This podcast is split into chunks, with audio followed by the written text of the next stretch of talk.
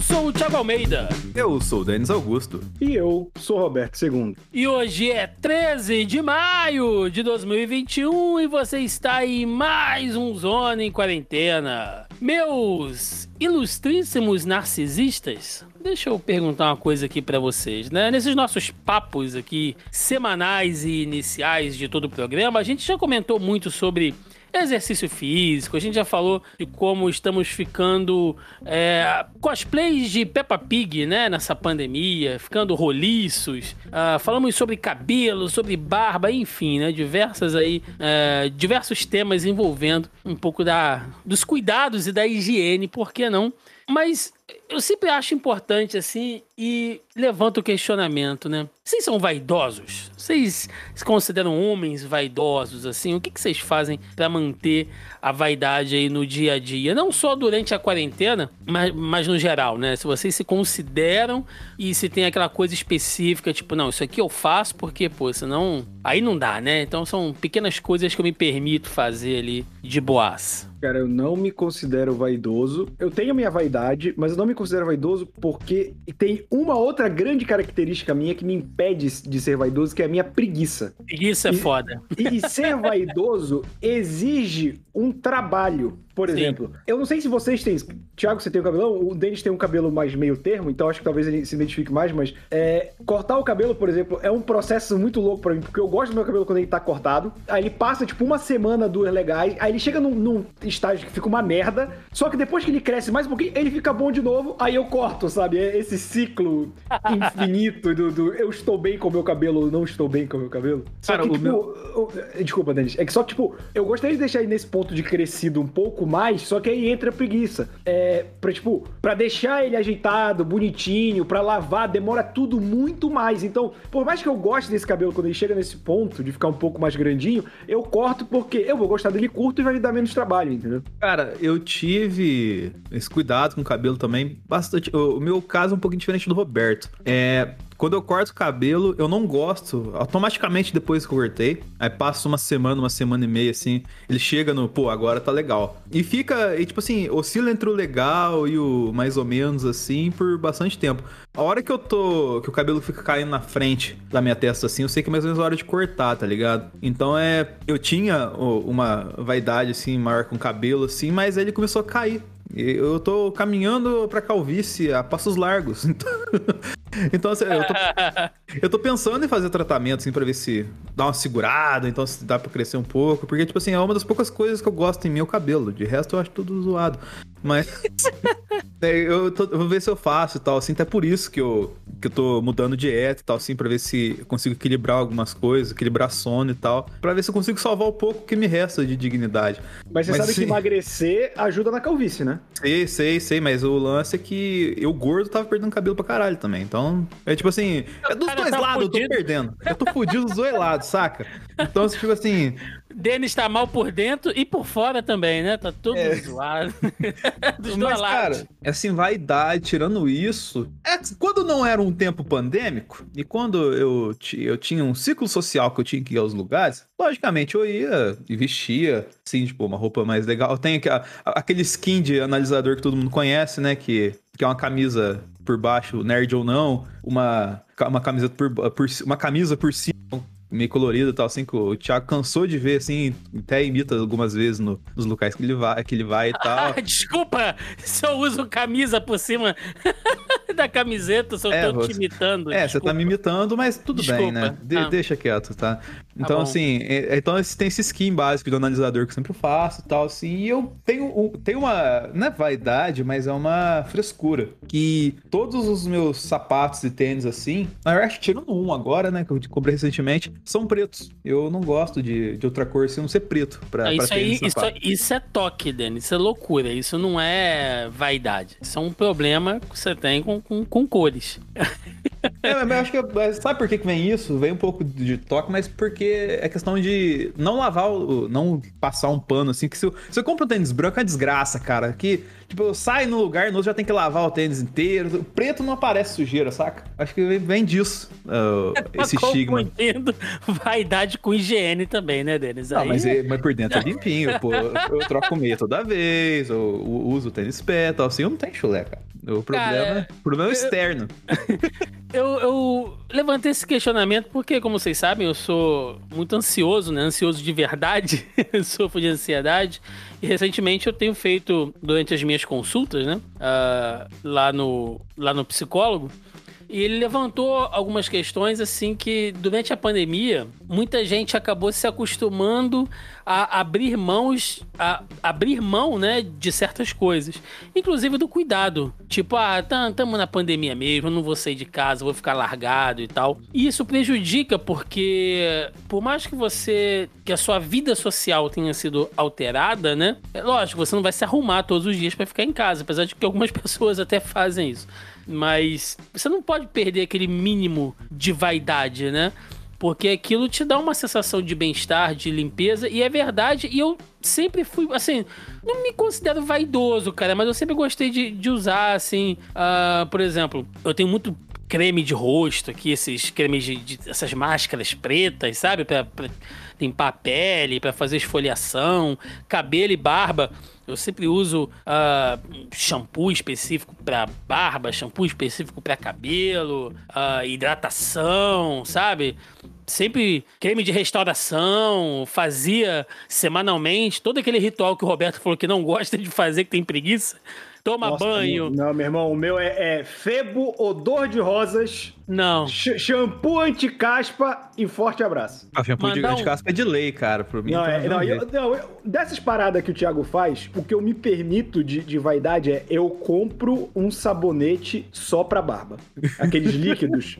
Só que aquele 3 em 1 que você pode usar de sabonete líquido pro corpo, pra barba e pro cabelo se você quiser, só que eu uso ele só na barba. Ó, eu, vou, eu vou reivindicar aqui tá, um conhecimento, e o Roberto sabe de quem é, do nosso queridíssimo amigo Fábio Catena, que Olha fala aí. que, Grande catena, eita! que se uma coisa serve pra muitas coisas, ela não serve pra nada. Então. mas é, cara, mas ó, toda a minha rotina de banho, Roberto, ela entra no banho, é, ensaboa, né, e tal, lava o rosto com sabonete de rosto, passa o shampoo de barba, aí passa o shampoo no cabelo, que é diferente, aí passa o condicionador de barba, passa o condicionador de cabelo, aí tira tudo, sai do banho, passa o creme esfoliante no rosto, aí volta pro chuveiro, limpa tudo, sai, hidratante no cotovelo, pra não ficar com aquele cotovelo de pedreiro, cinza, tá ligado? Aquele cotovelo. Parece que o cara passou na areia. E, e é isso, cara. Um, um banho que tinha que ser rápido. Demorava bastante, mas eu gostava de todo esse. Você passa Esse ritual. cotovelo, Eu passo, cara, eu passo, cara. Senão você fica com aquele cotovelo horroroso, Roberto. Aquele cotovelo Thiago, Thiago, na parece moral, que passou no chapisco, cara. eu tô olhando meus cotovelos agora, eu nunca passei nada no meu cotovelo no seu sabão e água, e eles são Ah. normais, cara. Pô, tá, tá maciozinho, cotovelo de criança, rapaz. Isso aqui no nariz faz um estrago. É, Não, aqui eu hidrato e tal. E é verdade, cara. Eu voltei a, a fazer isso. Inclusive, eu tinha umas coisas aqui no meu guarda-roupa que eu parei de usar realmente desse um ano pra cá, que venceram.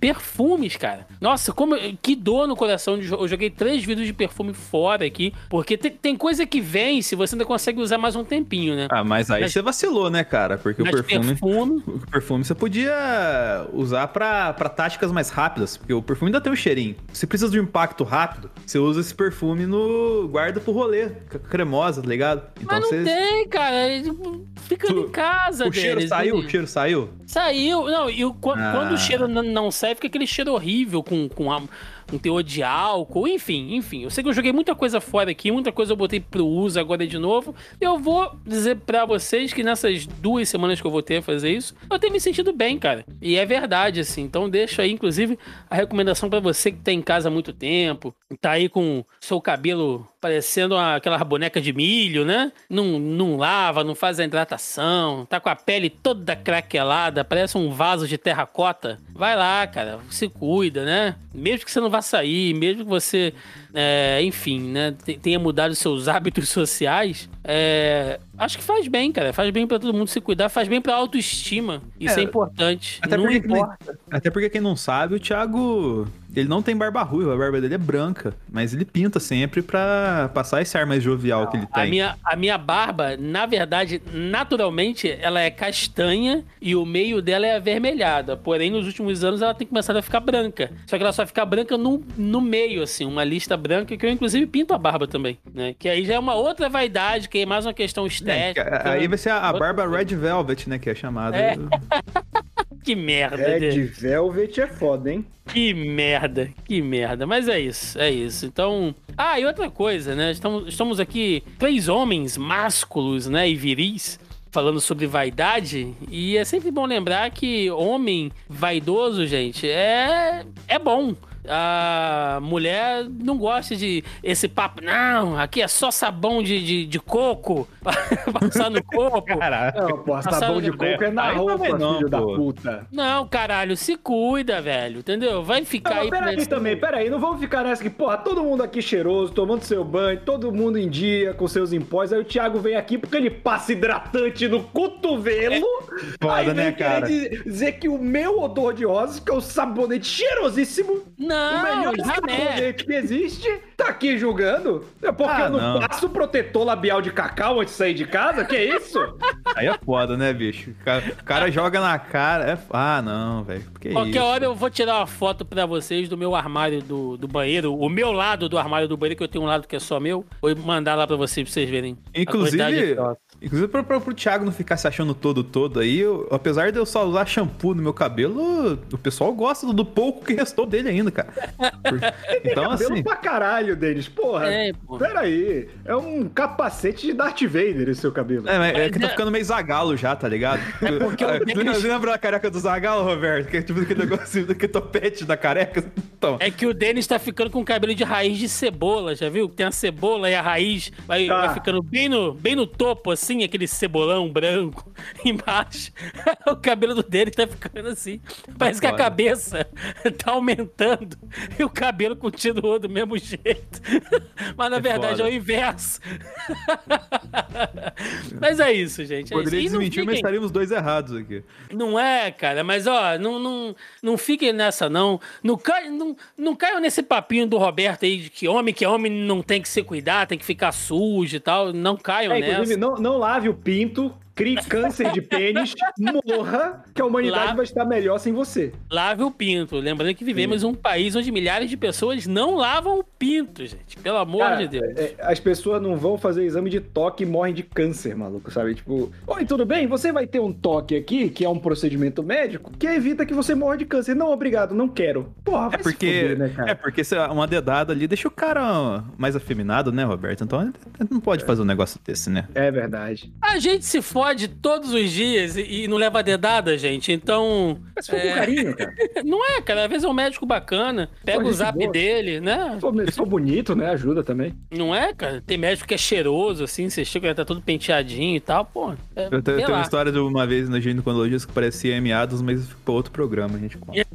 em outro programa a gente conversa. Mas é isso. E, e homens, não achem, não, não, não achem que é frescura esse negócio de se cuidar, porque é, ninguém quer ficar com um maluco que parece, sei lá, um mendigo no, no, seu, no seu dia a dia. Então cuidem-se, que faz muito bem pra autoestima. Mas na verdade, aqui nesse programa a gente não tem muito espaço pra vaidade, até porque quase sempre, né, é irremediável o jeito que a coisa fica feia. E o único tratamento de beleza que fazemos aqui é hidratar a pele nas lágrimas do desespero do nosso primeiro bloco de notícias. Lá, gente. Vamos fazer o nosso rolê internacional aqui, começando o link do Globo. Inglaterra libera abraço entre familiares e amigos a partir da semana que vem. A Inglaterra anunciou novas recomendações que vão entrar em vigor na semana que vem, entre elas a liberação do abraço entre familiares e amigos. O Reino Unido reduziu para 3 o nível de alerta de Covid, numa escala que vai até 5. Isso significa que a transmissão do vírus é considerada alta e quase 54% dos britânicos já receberam ao menos uma dose da vacina. Então, se você mora no Reino Unido e usava é, o distanciamento social como pretexto de não ter contato com aquele parente mala, infelizmente essa mamata vai acabar. Ah, mas um mala inglês é pior que um mala brasileiro também, né, Thiago? Isso a gente tem que concordar. Olha o vilatismo aí, ó. Depois o Roberto vai falar de mim. Não, mas Não, ele tá pô. sendo o contrário. Ele tá falando É. que o inglês é pior do que o. O, É, o vira-lata é você. Thiago. O vira-lata é você, pô. Daqui a pouco ele elogia o Japão. É, se fosse o japonês abraçando, tudo bem. Não, o japonês não abraça porque ele é muito educado. Ele respeita o verdade. espaço pessoal do outro. É verdade. Respeita até a existência, faz de conta que não existe, né? Aí é Seguindo aqui. foda. Seguindo aqui. Ligue da Deutsche Welle. Espanhóis celebram fim do confinamento em festas de rua. Como no ano novo, jovens fazem festas improvisadas ao ar livre após 14 meses de estado de emergência e toque de recolher na Espanha. Flexibilização também premia queda de taxas de incidência e avanço de vacinações. É, na, na nova fase da saída gradual do confinamento, o toque de recolher das 23 às 6 horas está suspenso em todas as 17 regiões espanholas. Bares e restaurantes poderão receber clientes até meia-noite. E quem vive junto também já pode se encontrar em casas ou espaços públicos. Então, parabéns aos espanhóis, seus arrombados, pela sorte aí que vocês têm. Sorte não! Sorte é o cacete, pela boa gestão é, durante a, a pandemia, né? Do, do governo que tá fazendo as coisas do jeito que tem que ser feitas. Olha aí, Roberto, ele mandou um sorte não competência na segunda notícia, cara. É. Não, porque senão fica parecendo que é sorte. Tipo, nossa, o Brasil deu azar, né? Que não comprou vacina, que não se cuidou, que não fez isolamento. E o caso não é esse. O Brasil deu Então- azar de ter eleito um filho de uma puta, né? É, azar. Azar na urna. É. né? Atropessou e apertou 17, assim. Aí votou sem querer. É, link de notícias do UOL. Corpos de vítimas de Covid continuam em caminhões de Nova York após um ano. Centenas de corpos de vítimas de Covid-19 continuam em caminhões frigoríficos em Nova York após mais de um ano. No ano passado, a cidade se tornou o epicentro da pandemia de coronavírus e começou a armazenar os corpos dessa forma. Em um relatório para um comitê de saúde do Conselho Municipal, as autoridades médicas de Nova York informaram que cerca de 750 corpos ainda estão refrigerados dentro dos caminhões. As informações foram obtidas pelo portal The City. Que coisa terrível, gente. Imagina é, situação, né, cara? Você ali com, com ente querido, além de você não conseguir fazer lá, enfim, né, a sua despedida, a sua cerimônia da maneira que tem que ser feita, saber que o cara tá lá dentro de um, de um caminhão, cara, de um frigorífico, assim, são são coisas que às vezes é, puxa a gente de volta, né? A gente acabou de ler duas notícias aqui de lugares no mundo que as coisas estão voltando mais ou menos ao, ao normal. E aí vem uma porrada dessa pra fazer a gente lembrar que tem muita coisa pra superar ainda. É, cara, tipo, as notícias a partir da. Dessa semana não, tem sido gradualmente agridoces, né? A gente tem É. boas notícias, a gente tem tido péssimas notícias. É, hoje tem até. Denis, você colocou dos Estados Unidos, da, da- do fim da restrição para vacinados? Hum, Não, que é da, da repórter da Globo, né? Que rolou agora há pouco. É, não, é porque o Biden anunciou hoje oficialmente, já que a gente tá nesse assunto, de que pessoas que já receberam todas as doses da vacina ou a dose única da, da Johnson e já passaram do período, né, que tem que ficar em observação, já podem ficar sem máscara e não ter distanciamento social, em, dependendo da região em que elas estão, né, de locais. E isso é muito legal, cara. Tipo, a repórter da Globo simbolizou, né, ela, tava, ela começou a reportagem com, com máscara e tirou no meio, então é aquilo que a gente falou. A gente tem uma notícia dessa, a gente também tem os corpos em frigorífico. Então é, é muito agridoce, mas como a gente tá há um ano e meio quase só com a parte ruim, é um lado positivo conseguir enxergar o que tá acontecendo de bom nesse momento, né? Eu coloquei É. o link na pauta aqui. O nome da repórter é Raquel Kramenburg. Eu acho que é isso. Então vamos, então vamos lá, link do extra. Repórter da Globo News tira máscara ao vivo nos Estados Unidos e ato causa comoção na web. Em uma entrada ao vivo na Globo News, a repórter Raquel Krahenbull, correspondente da emissora nos Estados Unidos, tirou a máscara e se emocionou ao anunciar que o item não está mais sendo recomendado no país, a não ser para situações específicas. Ela explicou que pode fazer isso porque está completamente imunizada com as duas doses da vacina. É, depois de o momento ser transmitido, os internautas brasileiros ficaram co- comovidos com o momento, assim como a apresentadora do, do jornal, Cecília Flash. Bom demais te ver sorrindo, ver seu sorriso e não só os seus olhos sorrindo. Pode se emocionar porque deve, respondeu aí a âncora. É isso, né? Uh, pequenos gestos, né? pequenas coisas, mesmo que simbólicas, têm um peso muito grande. Uma pergunta que fico para vocês aqui é: quando acabar a necessidade de usar máscara, lá daqui em 2040, quando a pandemia acabar aqui no Brasil, vocês ainda vão usar máscara por um tempo? Eu acho que até lá nos Estados Unidos isso vai rolar um pouco, né? Porque eu acho que você vai usar máscara sem uma certa preocupação que eu fico meio paranoico, sabe? Tipo, é, essa semana teve teve aniversário da minha tia, teve Dia das Mães, então eu fui comprar presente, né? comprar presente pra minha mãe, comprar presente pra minha tia. E, assim, eu fico paranoico quando eu entro numa loja, eu saio, eu pego logo o álcool em gel. Eu acho que eu, eu iria ficar de máscara pela questão lógica da proteção, mas eu iria ficar um pouco mais relaxado, sabe? É. Assim, e aí o Roberto vai reclamar, mas o japonês, né, comumente ah, já ah. usa máscara quando ele tá gripado. E o chinês também, né? Lá no Oriente sim, é, é bem. É um hábito asiático mesmo. Sim, sim, é. é é bem, é, é bem comum você usar isso quando você tá gripado, cara.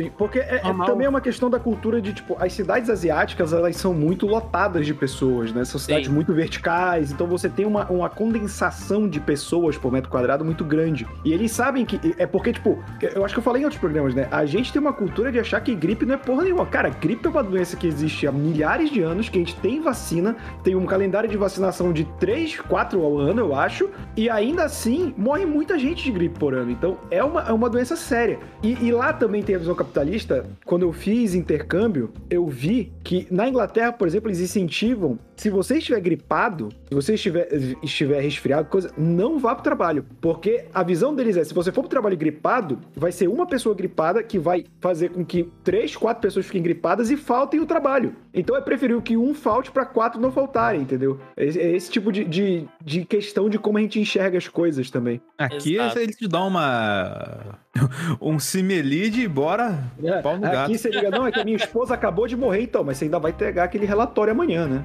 É, traz atestado que ela morreu, tá tudo certo. Uh, vamos dar um rolê na Índia, dois links aqui do UOL. Com quase 4 mil mortes a cada dia na Índia, corpos flutuam pelo rio Ganges. Dezenas de, dezenas de corpos apareceram nas margens do rio Ganges à medida que os indianos não conseguem lidar com as cremações de quase 4 mil pessoas que morrem a cada dia devido ao novo coronavírus. A Índia é atualmente responsável por uma em cada três mortes pela Covid-19 relatadas no mundo, de acordo com o levantamento da Reuters.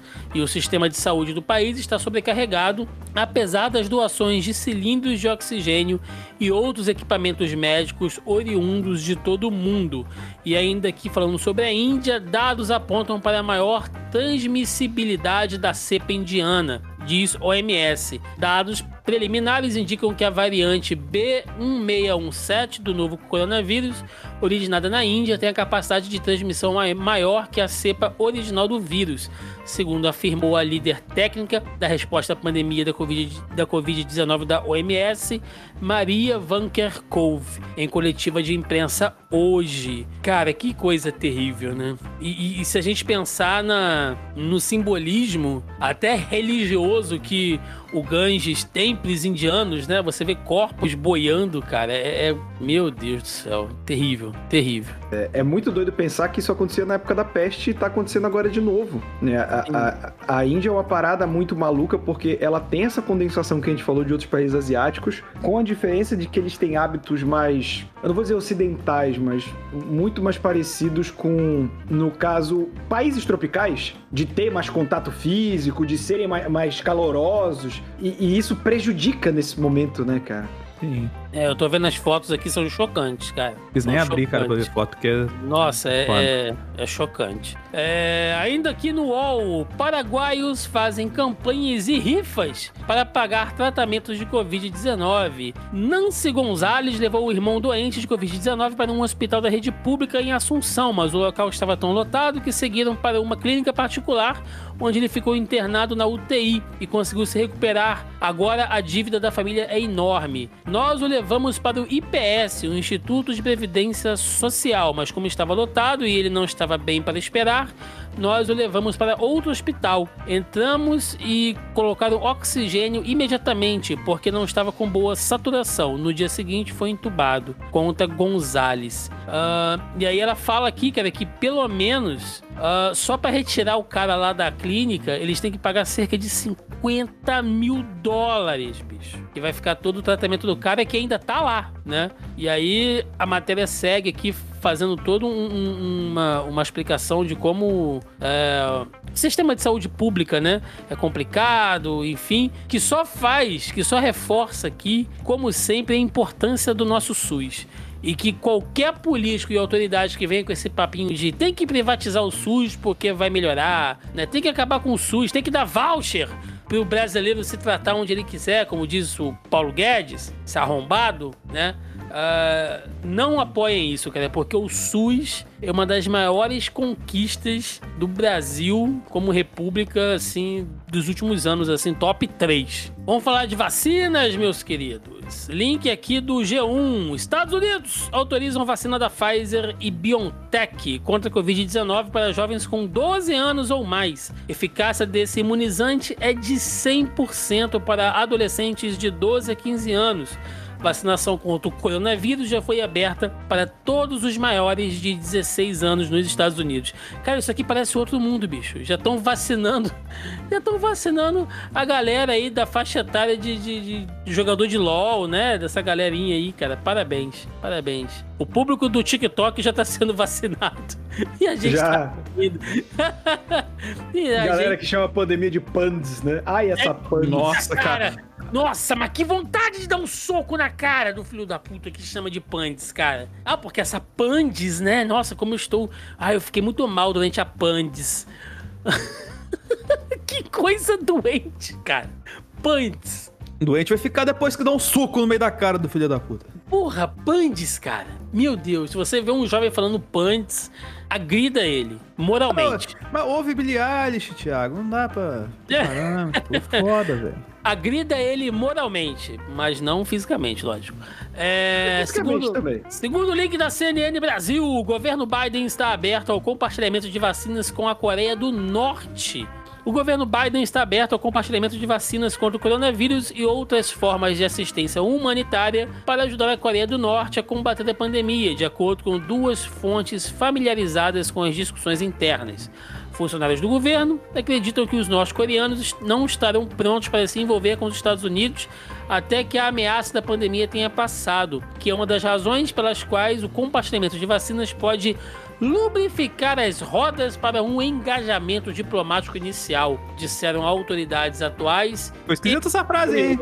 É, não é para dar uma lubrificada. Agora, é interessante ver que o governo Biden tá dando continuidade com aquela com a aproximação, vai, entre o, o, governo dos Estados Unidos com a Coreia do Norte, né, que o Trump começou a fazer, teve toda aquela que no começo chamou lá o, o Kim Jong-un de, de Rocketman, né, toda aquela coisa, aí toda aquela ah, vai começar a Terceira Guerra Mundial e não gosta, sei o quê. Thiago, o Kim Jong-un gosta. E eles gostam dessa sacanagem. Aí depois foram os dois juntos comer hambúrguer, né? Então, uma putaria danada. Mas ainda assim, gente, gente, ainda assim, é, é, é, importante, né, que as questões diplomáticas continuem com esses dois países aí. Ainda sobre vacinas, link do G1. União Europeia fecha acordo para a compra de 1,8 bilhão de doses adicionais da vacina da Pfizer. População dos 27 países do bloco e de 400 é, perdão, população dos 27 países do bloco é de 445 milhões de habitantes. O novo contrato equivale a pouco mais de quatro doses por pessoas para os próximos dois anos. Roberto, será que os líderes da União Europeia ficaram assim? Não, tem que ver se a Anvisa vai aprovar, né? Tem que ver se eles vão se responsabilizar por efeitos colaterais. Serão, é. senão, não comprarei. É, tem que ver se lá eles falaram, né? Não, a Eurovisa, se ela não autorizar, você pode virar um jacaré ou algum outro animal da fauna europeia, né? um cervo, né? Sei lá. É, que... você, pode, você pode virar este pavão, né? Do, nada. virar um pavão é foda. É. O Roberto falou Eurovisa, né? Que é como se fosse uma Visa europeia. É. Assim. que pode ser Eurovision, né? O festival É, eu lembrei disso. O Will Ferrell, né, vai ali analisar a vacina, né, cantando aquela roupa esquisita dele. Link da revista Galileu: Castelo do Drácula oferece vacina contra a Covid-19 aos visitantes. É, estratégia visa ace- acelerar a vacinação entre romenos que estão entre os mais resistentes à imunização na Europa. Quem recebe a dose ganha acesso gratuito a uma das exposições, né? No caso, exposições é, lá do castelo, gente, não exposições ao vírus. Olha só, cara, quem diria, hein, que agora você vai de forma proposital ao castelo do Drácula para levar uma picada. Quem diria? Parabéns, Essa piada tem tantos contextos. É Agora- muito maluco, né? Parar pra pensar que tem lugar distribuindo vacina pra turista e a gente aqui nesse marasmo da desgraça. Não é, cara, vacina no castelo do Drácula. Parece que eu tô vivendo. Não sei, cara, não sei.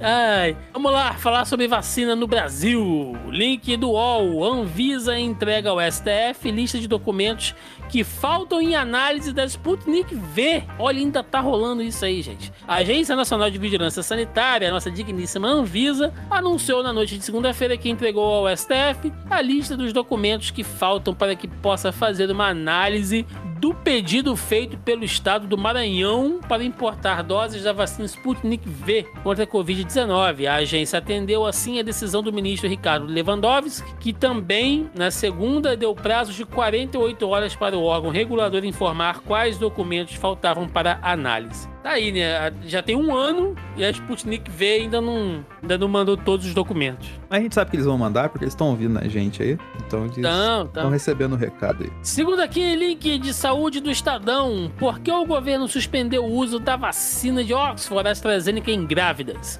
O Ministério da Saúde suspendeu o uso da vacina em gestante e puérperas, que são as mulheres que deram à luz até 45 dias, após o registro da morte de uma grávida do Rio que havia sido vacinada com imunizante. O evento adverso já havia feito a Anvisa orientar na noite anterior a interrupção do imunizante nesse grupo populacional. A relação entre o uso da vacina e o óbito ainda está sob investigação, mas a suspensão é adotada por cautela. Então vale lembrar, gente, que é, a vacina de Oxford, a gente tem aí uma série né, de, de, de coisas que já foram apontadas, aquele, a- a- quando eles levantaram aquela questão lá de, de casos de trombose, né, envolvendo aí quem tomou a vacina, mesmo que tenha sido um número ínfimo, e agora o caso com essa gestante, é, não está diretamente relacionado com a vacina, vale sempre, é importante dizer isso, porém, como medida de cautela, suspende-se o uso até que maiores testes possam ser feitos. E link do UOL. China barra envio de 10 mil litros de insumos ao Brasil para a produção de vacinas, segundo o deputado.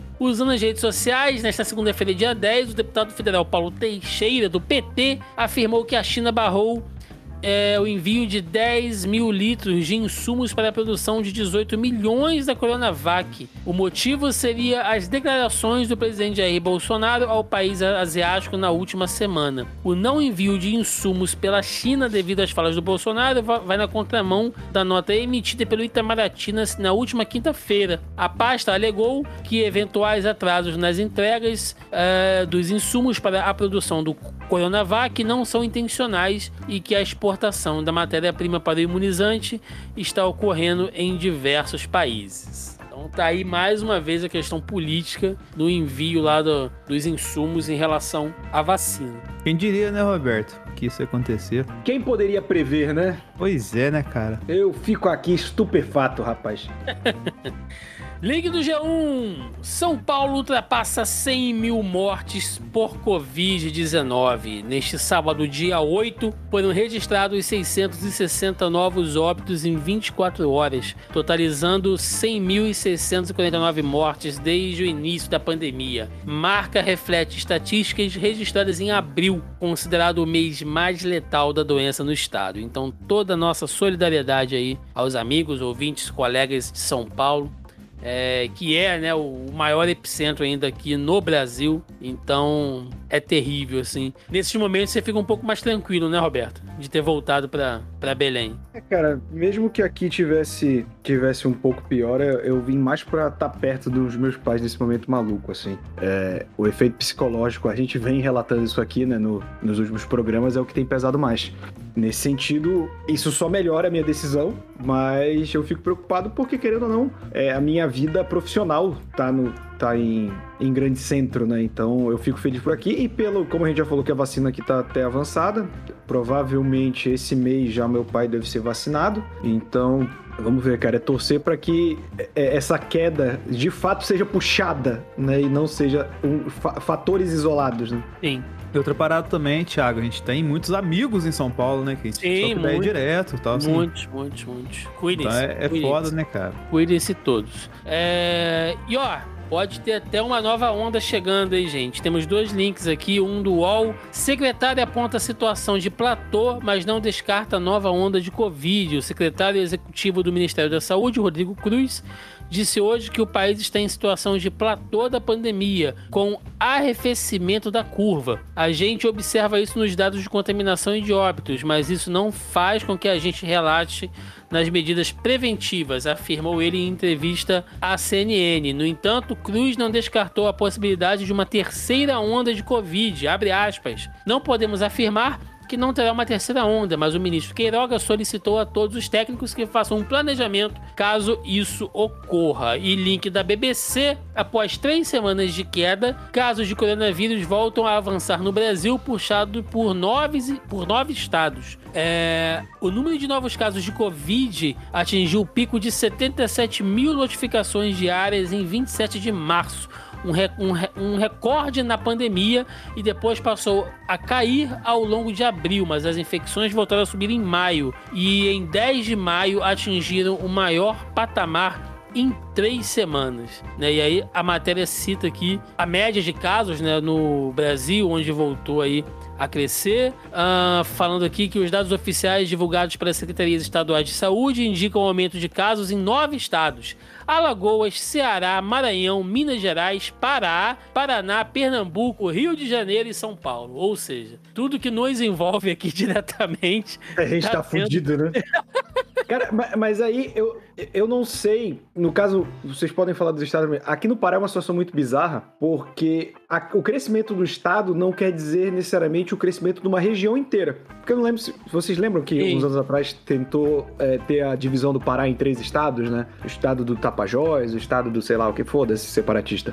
É, e aí, e isso é porque são três regiões que não se conversam muito direito. Então, a gente tem a região do Baixo Amazonas, que justamente faz fronteira com o estado do Amazonas, cara, que toda vez que você vê uma notícia, por exemplo, que Manaus se fudeu, pode ter certeza que essa região se fudeu também. Porque tem muita viagem de gente de Manaus para lá de barco, sabe? E, então, muitas vezes lá subiu o bandeiramento preto e aqui na região de Belém na região é, do Salgado do estado é, tá mais tranquilo. Ou às vezes aqui a região da capital e, e, Grande Belém tá uma merda e pra lá deu uma arrefecida, então é muito maluco a dinâmica do Pará. Eu não sei como tá o Rio de Janeiro, como tá Minas nesse sentido, mas aqui é uma parada aleatória, sabe, de como as coisas aumentam e diminuem. Não, aqui o sul de Minas ele é, ele viu um platô da desgraça há muito tempo, né? Então não, não tem tipo um lado mais, um lado menos, tal assim.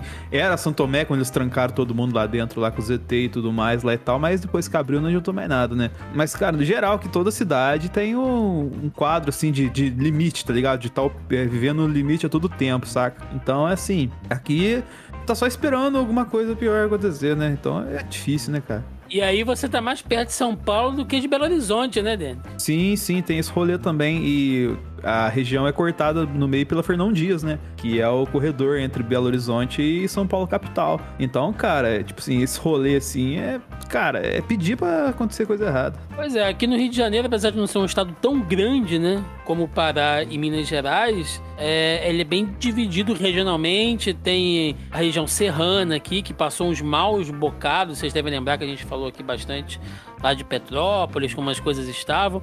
Tem a região dos lagos, onde fica ali mais a concentração durante os finais de semana e épocas de festas e feriados, que fechou durante aquelas semanas de isolamento que a gente teve, a região dos lagos ficou fechada, cara. O pessoal não podia ir para lá, então ficou realmente concentrado aqui mais na capital, Baixada. Então é exatamente isso que o Roberto falou. Por mais que indiquem-se estados, né? Dentro desses estados também tem focos bem específicos. Mas vamos lá, link aqui do Poder 360. Crianças têm baixa taxa de transmissão de Covid-19, diz estudo da Fiocruz. As crianças têm mais chances de se infectar por adultos uh, do que de passarem o vírus adiante. A conclusão é de um estudo da Fiocruz, da Universidade da Califórnia e da Escola de Medicina Tropical e Higiene de Londres.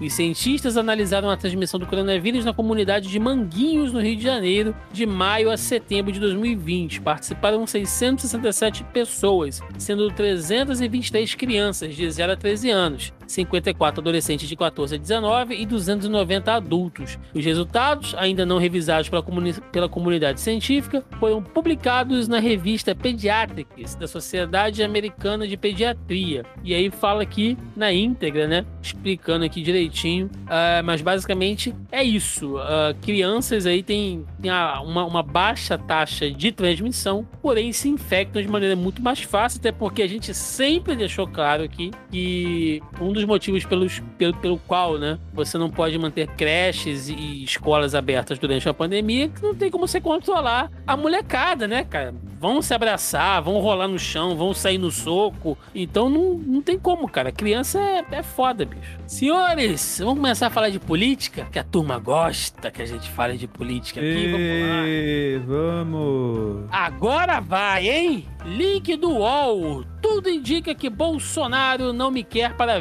vice em 2022. Diz Mourão. O vice-presidente da República, general Hamilton Mourão, disse acreditar que o presidente Jair Bolsonaro não pretende tê-lo como candidato a vice nas eleições. Tudo diga que ele não me quer como vice, mas também não vou morrer por causa disso, afirmou Mourão hoje ao participar do UOL Entrevista, conduzido pela jornalista Fabiola Cidral. Tá aí, então talvez, né, quase certo aí que... Cara, você imagina que climão deve ser aí a, o almoço de domingo lá no Planalto, né? O Morão chegando, senta do outro lado da mesa, os caras não, não se falam mais. É, é triste. É, sabe, eu, eu, queria até ver a visão do Roberto sobre isso, mas eu acho que o Morão entrou nessa. Tipo assim, pô, esse cara é doido. Essa, essa, essa presidência vai sobrar para mim alguma hora. Ele tá vendo que o tempo tá passando, não tá sobrando. Agora ele tá batendo uma tristeza nele, um arrependimento, né? Que, do rolê todo. Assim, pô, entrei nessa e sem nada tal, assim. Então, eu acho que tá batendo nisso, não tá batendo, Roberto? Cara, eu não sei se é só isso. Eu acho que é, é o Bolsonaro vendo que ele pode fazer a merda que ele for, que as pessoas estão do lado dele. O, o, bolsonarismo tem esse nome e é muito apropriado porque o bolsonarista ele englobou, por exemplo, o Dória na eleição em 2018 para governo, o Sérgio Moro, né, como ministro, como herói nacional e quando a gente falava bolsonarista, a gente pensava nessas pessoas. Só que o que aconteceu foi: o bolsonarismo é o Bolsonaro e só. O Witzel falou um A contra ele e tá impeachmentado. O Dória só não cai porque São Paulo é um antro de tucano. O Sérgio Moro saiu achando que ia se candidatar a presidente, ninguém nem lembra do Boca de CD Player mais. Então, eu acho que nem o Mourão esperava esse culto à personalidade que surgiu do Bolsonaro, que é assustador também, né? É óbvio que cada vez mais vai diminuindo, entre aspas, as pessoas que passam pano pra esse filho da puta, mas a quantidade de gente que defende ainda é assustadora. Então, tipo, cara, eu não duvido nada que agora que tá vindo esse negócio de reunião com o Carluxo e falarem que a culpa é do Carluxo, as pessoas, tipo, jogam o Carluxo na fogueira. Não, mas veja bem, o presidente também não pode ser responsável pelas atitudes do seu filho, né? Sabe? É, já falaram isso com o Flávio, já rolou isso antes dele né? entrar, Roberto. Antes de é, entrar, tipo, tem o Carluxo no pai, não no filho. É. Né? Porra, assim, é muito maluco, cara. Carluxo, como a gente citou aqui em off, né, é o único caso de vereador federal no Brasil. Exatamente. A gente tem aí né, consultor direto da presidência. O, o, o Carluxo ele me faz ter dúvida aí se a, a, primeira esposa do Bolsonaro e ele não tinham um, um, laço de consanguíneo aí, sei lá. O Carluxo é filho, é filho de Carluxo é filho de primo, né, cara? Aquela é coisa. foda, não, acho que é primo de irmão mesmo, cara, que tá foda aí.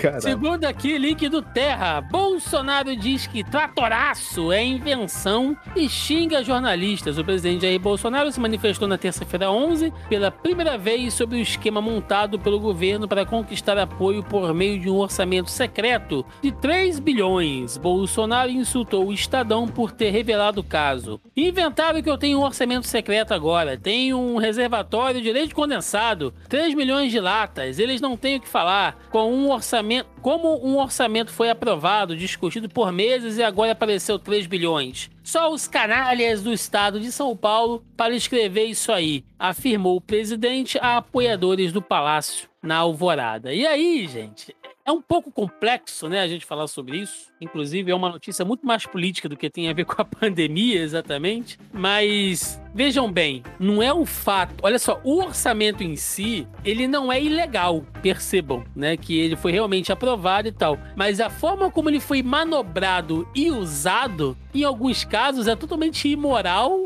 e passivo de uma auditoria, cara. Não é à toa que o nome é Tratoraço, porque o vagabundo comprou um trator aí com, com sei lá, 300% de, de, de inflação, né? Sem contar que você comprou com o orçamento de um estado, mandou para o outro, e teve uh, uso de verba para comprar apoio de parlamentar dentro do orçamento. Então é extremamente complexo aí. E lógico, né, que eles vão. que ele vai levantar essa coisa de que, ah, eu também tenho reservatório de leite condensado e tal, para fazer chacota, né? Mas o que importa é que o negócio existe, cara. Tá documentado. Isso aí não tem como ele esconder, não. não e, e é só para lembrar, qualquer. Se você gosta do presidente tá ouvindo a gente, não sei o que você tá fazendo aqui, mas essa é a mesma manobra do mensalão, cara. Só que sim. 10 vezes, 30 vezes mais, sabe? Sim, sim. É, eu, eu, e você eu... faz o um mensalão porque você tem algum interesse em alguma coisa, né? Pra conseguir algum tipo de.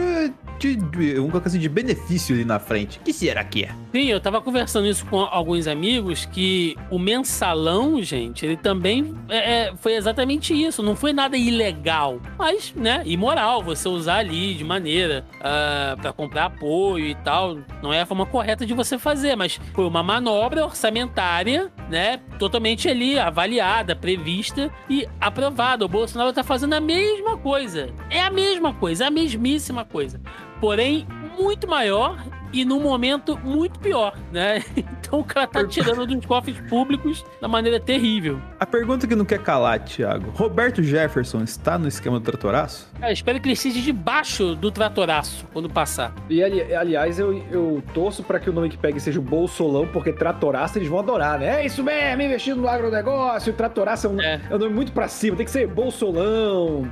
Sei lá, uns nomes. Tem que ser uns nomes bem escrotos, sabe? Tipo, imprensa, grande imprensa, vocês que nos ouvem. Quando vocês extrema, inventavam... extrema imprensa que eles extrema falam. imprensa. quando vocês inventavam o nome pros esquemas do PT, era muito melhor do que o Bolsonaro que vocês ficam. Ai, tratoraço. Ai, é, é, não sei o que, é paralelo. Ai, por debaixo. Fala, filho, que medo é esse? Sabe? Desgraça. Não, os caras cara tudo fraquinho, apanham no cercadinho. É foda. Sempre que eu ouço extrema imprensa, eu fico imaginando o cara, né? Você é jornalista? Eu sou jornalista pra caralho! Porra! eu sou é muito voto do jornalismo, né? o cara tatuou um microfone no peito, né, cara? Cruzado. Tão Aquele jornalismo, porra! Ele pega a câmera e joga na cara da pessoa que perguntou. Pá, filha da puta! Jornalista, extrema imprensa. É. Ai, meu Deus. Então vamos lá, começar a falar aqui da CPI, CPIzaço né? Vou dar um, dar um nome bom aqui, das, do CPIzaço do Covidão, né? Tivemos muitos. Essa semana foi semana de festa, hein, meus amigos? Misericórdia.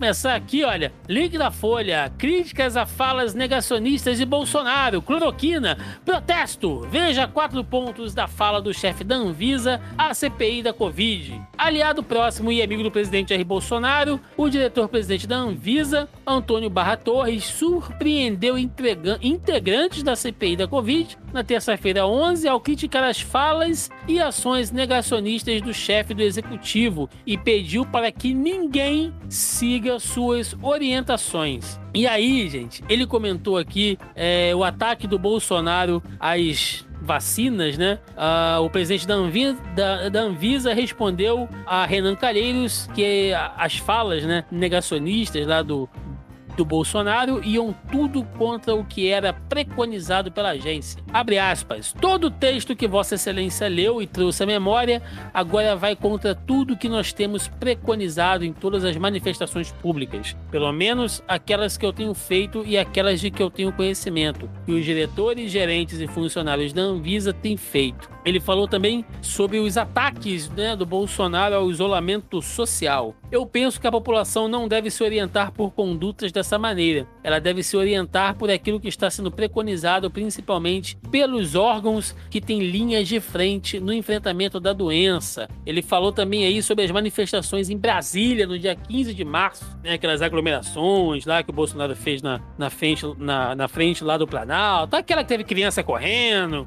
Eu acho que ele falou desse porque ela, ele tava nela. Ele tava, né? Falou sobre a bandeira de Israel, que os caras levantaram lá no, no, na rampa, aquele um monte de troço, né? É... E aqui, segundo a Folha, diz que o diretor né, da Anvisa explicou que foi naquele dia ao local apenas para um encontro com o presidente e que depois decidiu ir aproximar dois apoiadores. O militar disse se arrepender do episódio. É óbvio que em que em termos de imagem que isso passa, hoje tenho plena ciência de que se pensasse mais cinco minutos eu não teria feito até porque esse assunto não era nenhum assunto que necessitasse de uma urgência para ser tratado. Falou sobre hidroxicloroquina, né? Ele disse aqui, olha, a minha posição sobre o tratamento precoce da, da doença não contempla esse medicamento. E, enfim, né, diversas outras falas aí para quem quiser acompanhar em detalhes aqui na Folha. Meus queridos, eu não sei vocês, mas eu gostei muito aí da, do depoimento do senhor Barra Torres, né? Deu umas cagadas aí durante a, a gestão, mas não se poupou, não, cara. Falou, explicou, não fez rodeio, entendeu? Isso aqui é. Eu, eu, eu acho que esse depoimento do Barra Torres passa alguns recados, entendeu?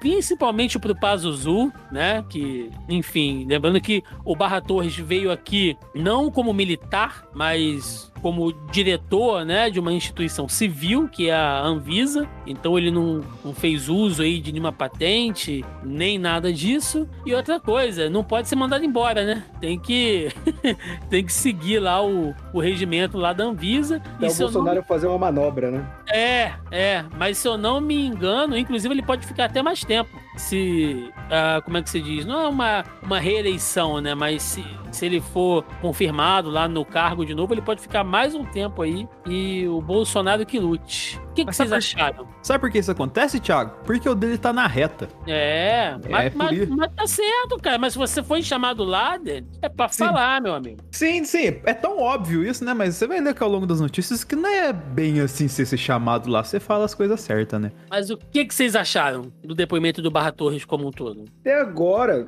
e isso é uma resposta geral minha essa CPI. O único motivo para eu ainda ter alguma esperança nessa CPI é ver o desespero bolsonarista. Porque já foi Carla Zambelli tumultuar, foi o filho chamar de vagabundo, o Renan Calheiros. Ele tá indo para o estado, né? Foi é Rio Grande do Norte? Alagoas. Alagoas, né? É porque eu associo, associo Alagoas ao Collor, não associei o Renan Calheiros, mas.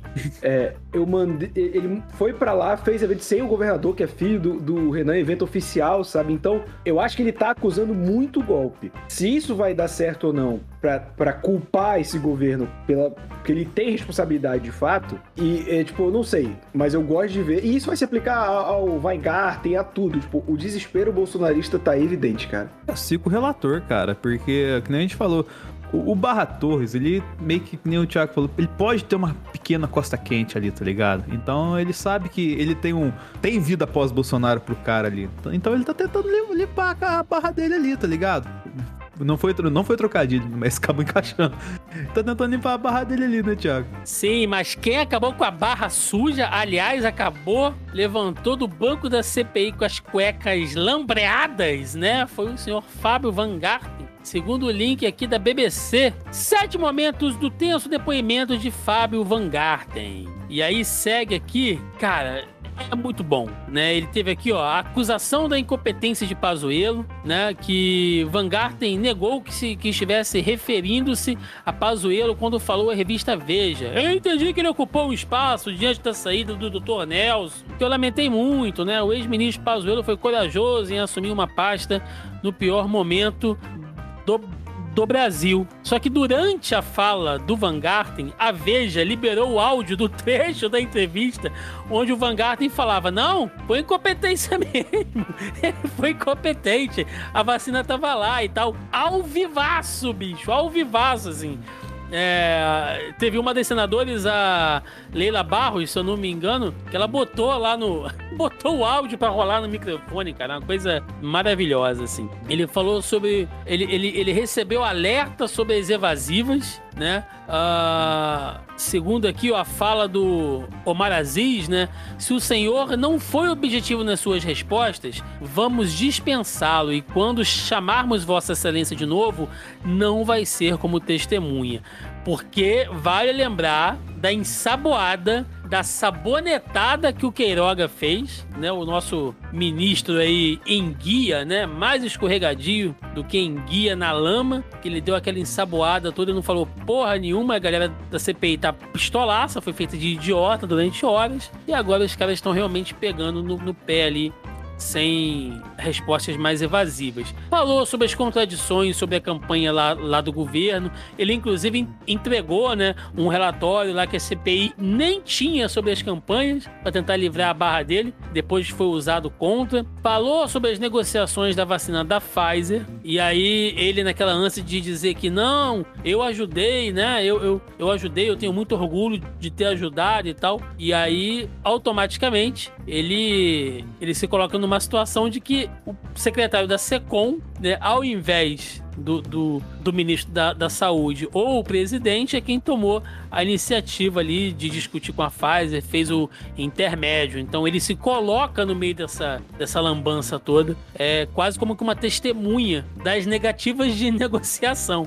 Basicamente o que ele fala é: não, gente, eu tentei ajudar, eu tava lá, mas não rolou. Ou seja, ele mesmo acaba acusando. E aí diversas, né? Diversas é, coisas aí, diversos bate-bocas, até que chegou ao, ao, ao, ápice, né? Se vocês não acompanharam o link, tá aí na postagem para quem quiser ver. Teve um momento do pedido de prisão, né? Que o Renan Calheiros é, chamou ele de mentiroso e falou que ia pedir, ó, segundo aqui, ó, abre aspas, vou pedir a prisão de Vossa Senhoria, porque o espetáculo de mentiras que vimos aqui não vai se repetir, nem vai servir de precedente. Vossa Excelência não vai desprestigiar essa comissão parlamentar de inquérito, né? Claro que o Omar Aziz falou que não vai ser carcereiro de ninguém e liberou a barra ali do Fábio Van Garten, que nesse momento já estava todo calabreado, né, na sua cuequinha aí, crente que ia sair de lá preso. E aí, antes do, dos meus digníssimos colegas falarem, né? Rolou aqui, olha, segundo o link da BBC também, debate sobre prisão em flagrante de Fábio Van Garten domina a sessão da comissão, porque isso gerou realmente ali uma, uma comoção, né? Porque, apesar do Omar Aziz dizer que não, que não ia prender ninguém e tal, a CPI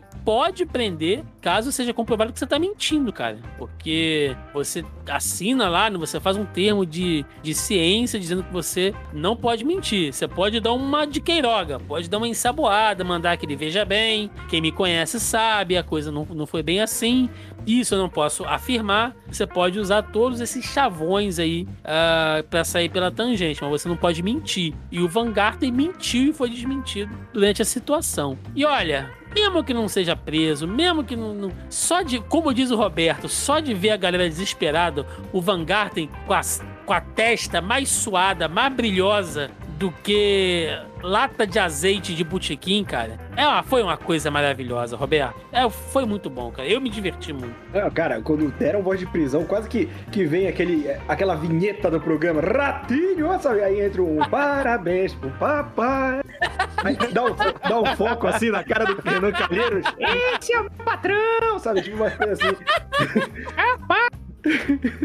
Aquele uepa! Olha, louco! É, mostra o caroço azeitona entrando pra separar, né? A Carla Zambelli. Cara, mas, Roberto, por mais que as coisas não, não, não saiam, a quantidade. Porque veja bem, ele mentir ainda é bom, cara. Porque mostra que tem um esquema, tem um, um, um esforço ali. E o que o Omar Aziz falou pra ele no, no final, né? Eu, eu não sei se você viu essa, essa fala do Omar Aziz citando pra ele o seguinte: olha, o senhor não vai sair daqui preso, mas aprenda que o, nem sempre, é, enquanto a gente. Quer dizer, o, o, o que ele quis dizer foi: você não vai sair daqui preso, mas para você tá sendo bom só enquanto o poder tá do seu lado. Mas não se engane, não, meu filho, porque isso da noite pro dia muda né? E se teve gente muito maior que você já se estrepou em CPI, né?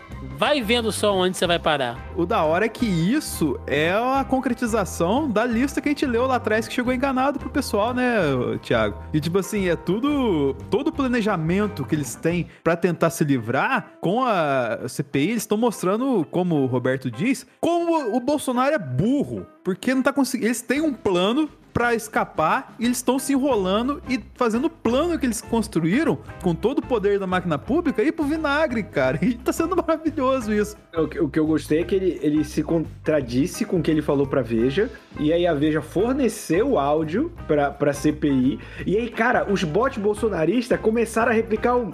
E a fidelidade, a, a fidelidade, desculpa, a, a confidencialidade de fonte, os caras, pra uma entrevista de capa!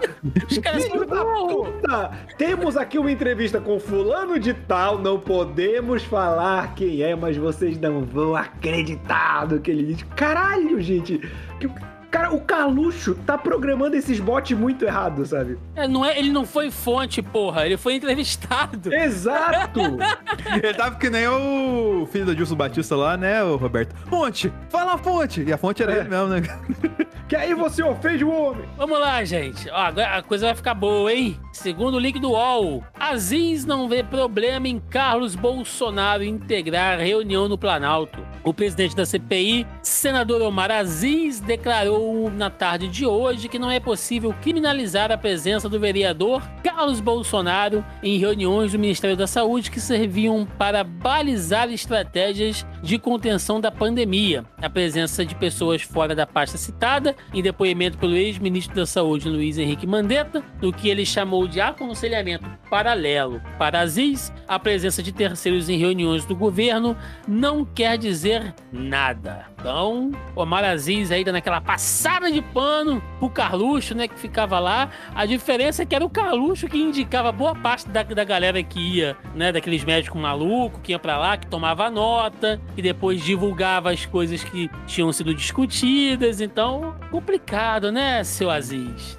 Complicado. E aqui, link da Folha: crítica a falas negacionistas de Bolsonaro, cloroquina, protesto. Veja quatro pontos da fala do chefe da Anvisa a CPI da Covid. E a coisa ainda ficou melhor, hein? Durante um dos intervalos, né, um dos recessos, segundo o estado de Minas aqui, Carla Zambelli invade CPI da Covid para defender Van Garten e causa tumulto. A deputada federal Carla Zambelli, apoiadora do Bolsonaro, invadiu a comissão parlamentar de inquérito no Senado nesta quarta-feira. Ela tentou fazer contato com o depoente, Fábio Van Garten, é... o que é proibido pela condição dele de testemunha. E aí ela bateu boca com o Renan e tal. Gente, isso aqui aqui é claramente para fazer barulho. Olha, o zap zap bolsonarista tava assim: Zambelli, vai lá, vai alguém lá fazer um, fazer um barulho, né? Chamar atenção que o homem tá apanhando, o homem tá sofrendo, né? Vai lá dar uma ajuda e tal. Mas não teve essa não, cara. Ela foi barrada porque a CPI é do Senado e a Carla Zambelli lá não tem poder nem de ser fiscal de banheiro, coisa que ela sabe fazer muito bem. Na Libertadores, que é a CPI da Covid, o, a Carla Zambelli é o Luiz Fabiano, né, Roberto? É. Vai lá só pra dar só pra dar o soco na bagunça ali, porque, pô, na briga, quem que eu vou fazer? Eu vou, eu vou dar o soco. Mas é, é isso que eu falo, cara. Tipo, é, tá um desespero, assim, muito evidente, sabe? E hoje, meus amigos, no dia que estamos, né, lendo aqui, fazendo este programa, é, gravando, teve também é, a participação do representante da Pfizer aqui no, aqui no Brasil. uh, durante a CPI. Então a gente vai dar uma repassada aqui em algumas notícias para tentar fazer um compilado, que tem muita coisa saindo ainda, né? Uh, essas audiências são longas, nem dá pra gente acompanhar tudo em tempo real. Então a gente vai soltar aqui algumas notas que já saíram. Segundo o link da GZH, ponto a ponto, como foi o depoimento do representante da Pfizer que confirmou que o governo federal ignorou ofertas de vacina. Né? E aí abaixo eles aqui destacam os, os principais pontos, né? Ele fala aí que, segundo ele, entre é, outras ofertas foram feitas em 18 e 26 de agosto, com os mesmos números de doses, sendo que a última tinha o prazo de 15 dias para receber uma resposta. E o governo, no entanto, não respondeu à proposta. É, abre aspas, o governo não rejeitou, tampouco aceitou a oferta, não teve resposta positiva e nem negativa. O famoso cagou, né? Cagou e andou aí para Pfizer. E aí ele continua aqui, ele cita que a reunião contou com a presença do filho do presidente, né? Ah, o gerente geral confirmou a CPI a participação do vereador do Rio de Janeiro, filho do presidente Jair Bolsonaro. Ah, falou aqui que, que, inclusive, né, essa fala dele rebateu a versão dada na quarta na quarta-feira por Van Garten, segundo uh, ele que o segundo ele dizendo que o, o Carlos uh, que ele não tinha conhecimento da participação do Carlos em nada disso e tal, então já deu aquela quebrada no Van Garten que tá até agora é, deitado em casa em posição fetal, né? É, enfim, cara, são, são diversos pontos aí. O link tá na postagem para quem quiser conferir. E não só Carlos, não só o Carluxo. Segundo o link do G1 aqui, Pfizer diz que Carlos Bolsonaro e Felipe Martins participaram de reunião sobre vacinas. Confirmação da presença do filho do presidente da República e do assessor especial da presidência foi feita pelo gerente, pelo gerente geral da Pfizer, Carlos Murilo, durante seu depoimento à CPI da Covid. Para quem não sabe, Felipe Martins é aquele que gosta de ajeitar a sua gravata fazendo o símbolo é, neonazi, né? Então, vocês devem ter visto isso rolar há alguns meses. É aquele bom sujeito ali. Link aqui também do G1. CPI diz que carta da Pfizer mostra que governo foi incompetente e não priorizou vacinas. E aí tem aqui a íntegra da carta para quem quiser dar uma olhadinha, né? Porque a gente está citando ela aqui, mas tem ali a íntegra da carta que está endereçada aqui, ó, ao excreme, o excrementíssimo senhor Jair Messias Bolsonaro, presidente da República Federativa do Brasil. Tá indo em nome do Bolsa mesmo aqui. Link do Correio Brasiliense: senadores recebem caixa aqui. Que que é isso, cara? Senadores recebem caixa que solta pó e causa alergia. Susto fez parte de ação. É, uma campanha para sensibilizar senadores sobre testes em animais envia bomba de espuma e pode ter dado um pouco errado, mas chamou a atenção dos senadores. Alguns senadores receberam na quinta-feira uma correspondência misteriosa que causou alvoroço na casa. Os parlamentares afirmaram que o conteúdo da caixa soltava um pó que causa alergia. A direção do Senado recomendou aos senadores para que não abrissem a caixa até que ela seja periciada. De acordo com informações da coluna do Lauro Jardim de O Globo, o conteúdo foi enviado pela organização internacional Human Society International para sensibilizar os senadores contra testes de cosméticos em animais. É, alguém tem notícias aí do Aécio Neves durante essa ação ou, ou não? Ele limpou a caixa, Thiago. Caixa dele ficou limpinho.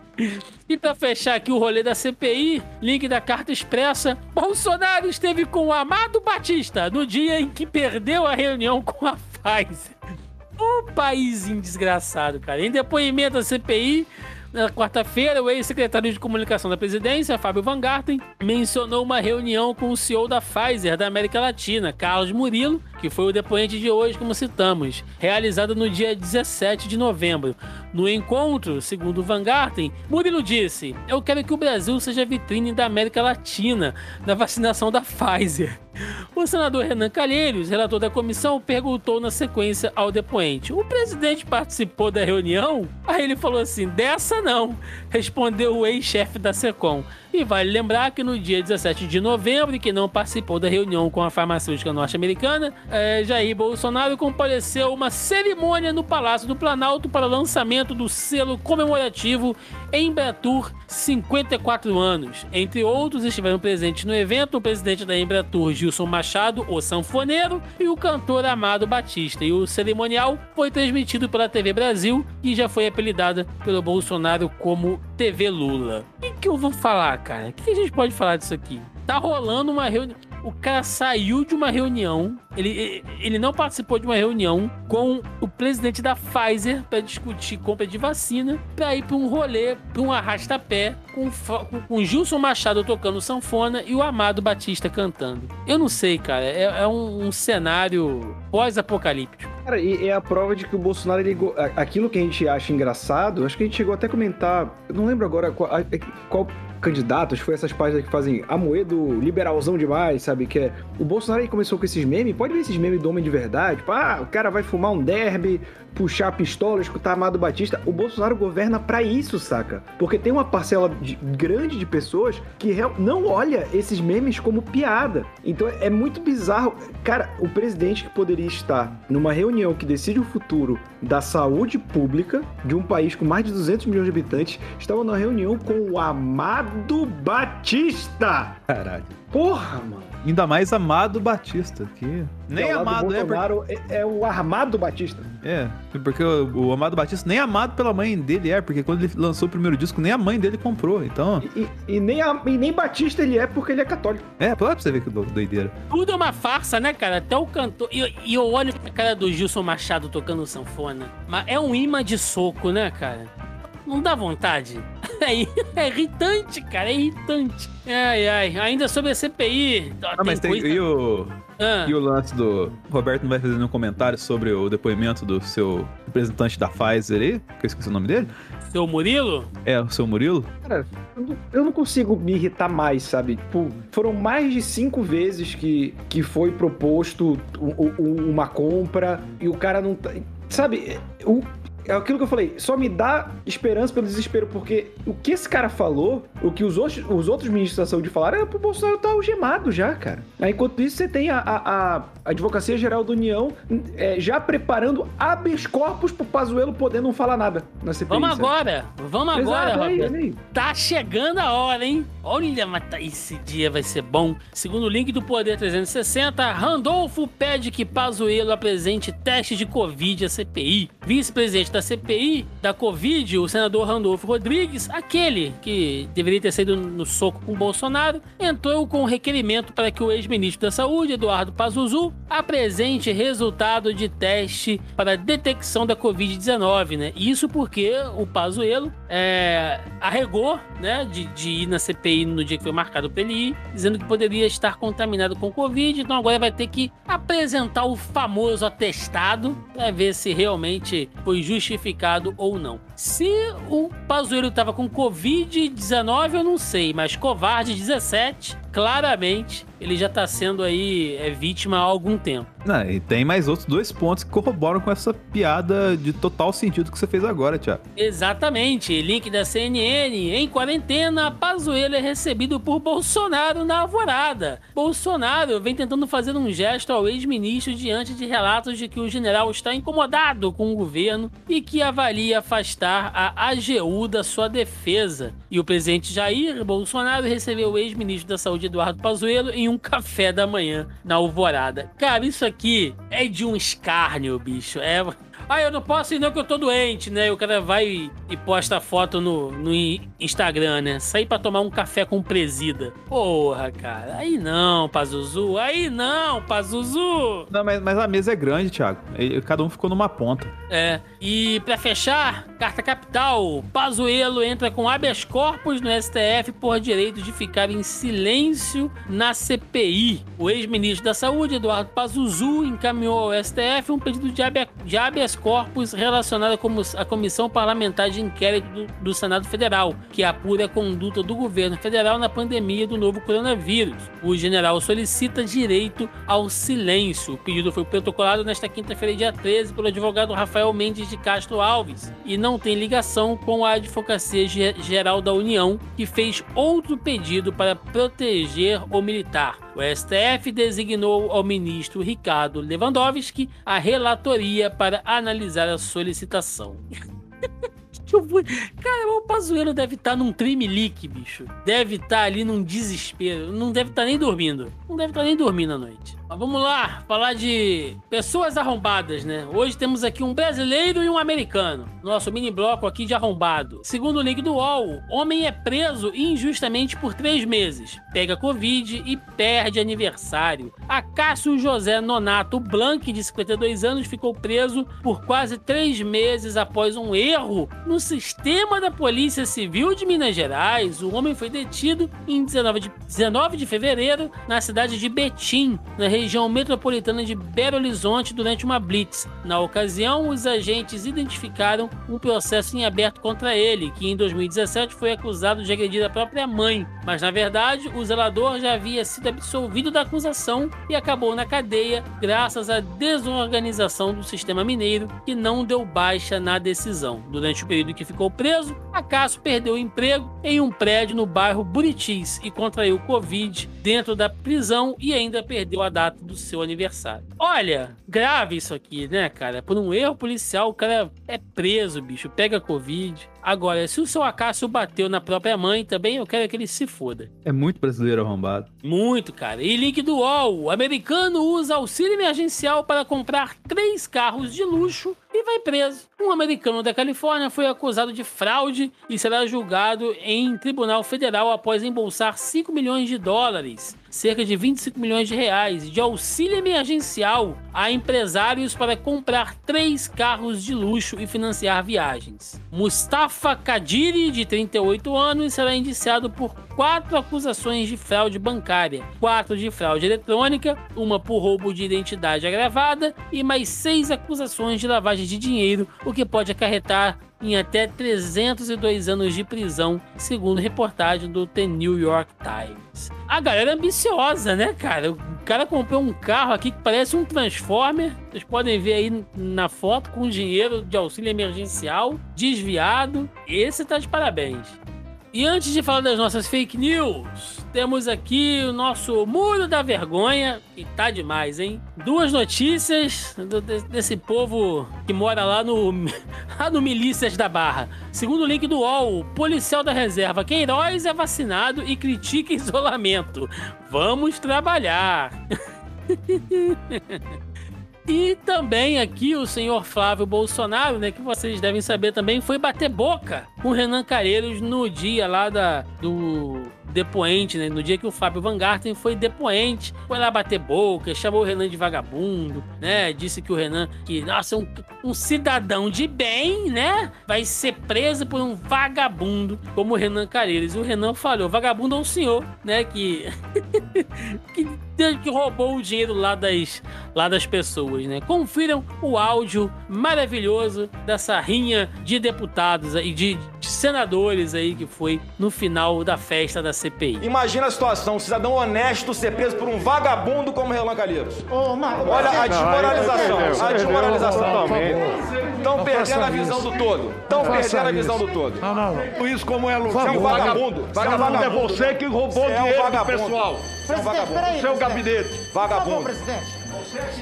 Peraí, por favor. Isso aí. Mas teve o presidente também, Thiago. É verdade, é verdade. Que é o do Segundo- link aí. É verdade. Segundo o link do G1 aqui, pare com a baixaria, diz Renan Calheiros em resposta a Bolsonaro. É, Em discurso em Alagoas, reduto eleitoral de Renan, Bolsonaro repetiu o xingamento de vagabundo dado por seu filho Flávio Bolsonaro. Se Jesus teve um traidor, temos um vagabundo inquirindo pessoas de bem no país. É um crime que vem acontecendo com essa CPI, disse o presidente. E o Renan se manifestou. Se ele não respeita a CPI, por favor, pare com baixaria. Ele tem seus interesses e defende seus interesses próprios. Suas agressões são socos no ar. A CPI não vai sucumbir a isso. Vai cumprir seu papel. Basicamente, o Renan chamou o Bolsonaro de lango-lango, né? Lembra do lango-lango? Ficava dando soco no ar, assim, no... Ficava dando soco no Sim. nada. é isso. E pra fechar, gente, nosso bloco de notícias, né? Temos aqui as nossas fake news. Que Deus nos ajude. Então vamos lá. Segundo aqui, link do G1. É fake que Pfizer fez alertas de que vacina contra a Covid-19 causa má formação em fetos. Circula pelas redes sociais um vídeo em que um homem lê o trecho de um documento que diz que seja evitado o sexo sem proteção para não haver chance de ocorrer uma gravidez.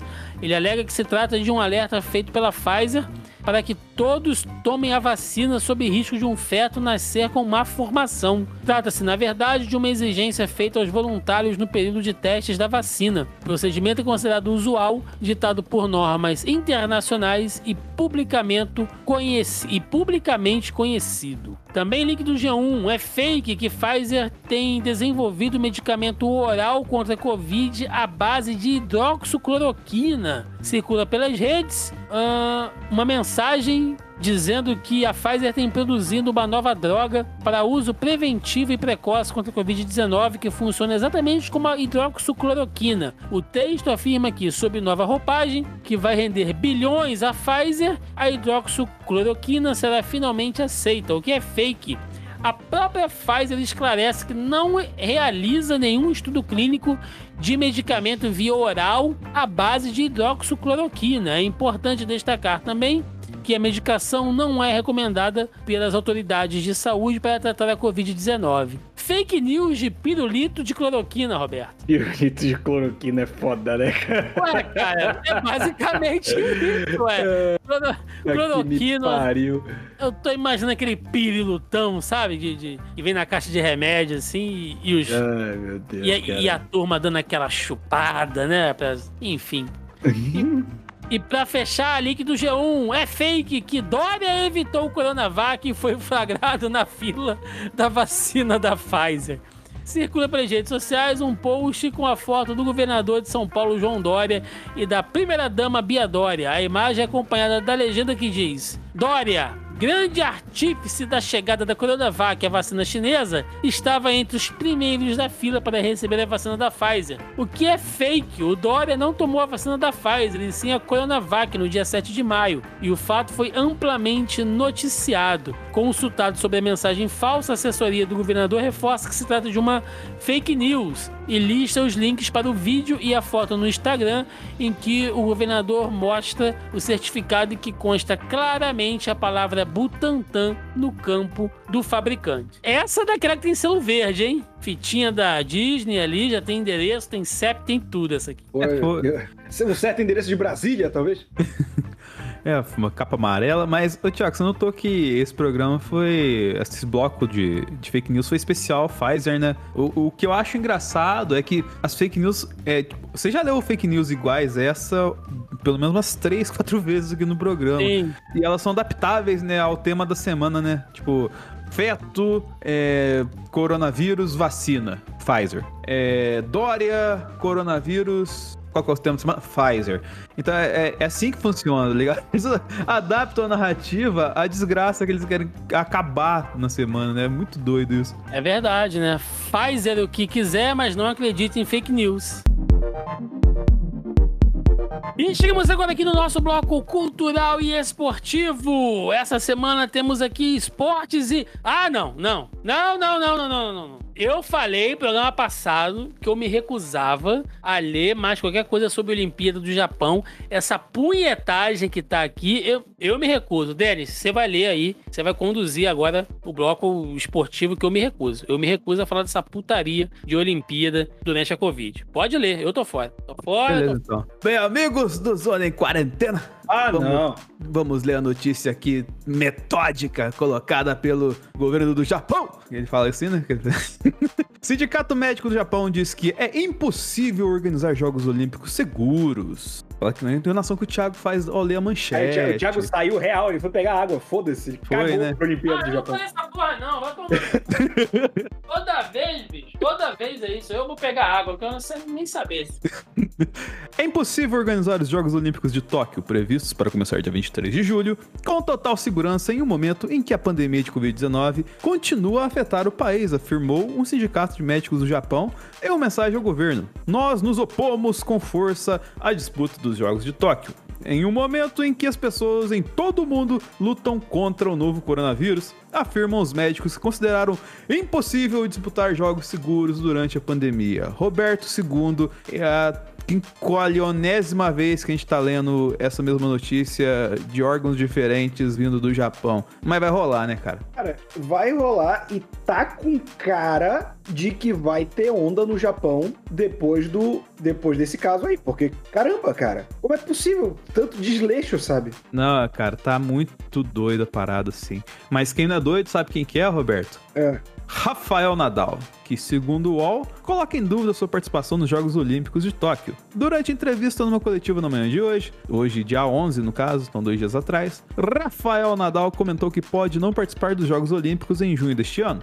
Ainda não sei. Não posso dar uma resposta clara porque não sei. No mundo normal, nunca pensaria em perder as Olimpíadas. Claro, todos nós sabemos a importância que ela tem para mim. Essas situações eu não sei, mais uma vez não sabe. Veremos em alguns meses, disse ele. O atleta prestes a completar 35 anos argumentou que ainda precisa organizar seu calendário devido à pandemia está muito mais tumultuado e ele não sabe, Roberto. Mas é importante ele não saber, no mínimo não saber, tinha que falar, com certeza falar que não ia, porque eu acho que, sei lá, um movimento de adiamento ou de cancelamento das Olimpíadas tem que vir pelas grandes estrelas dos jogos, né, cara? Sim, qualquer posicionamento tem que vir por parte dos jogadores, que são as partes mais importantes dessa, dessa discussão.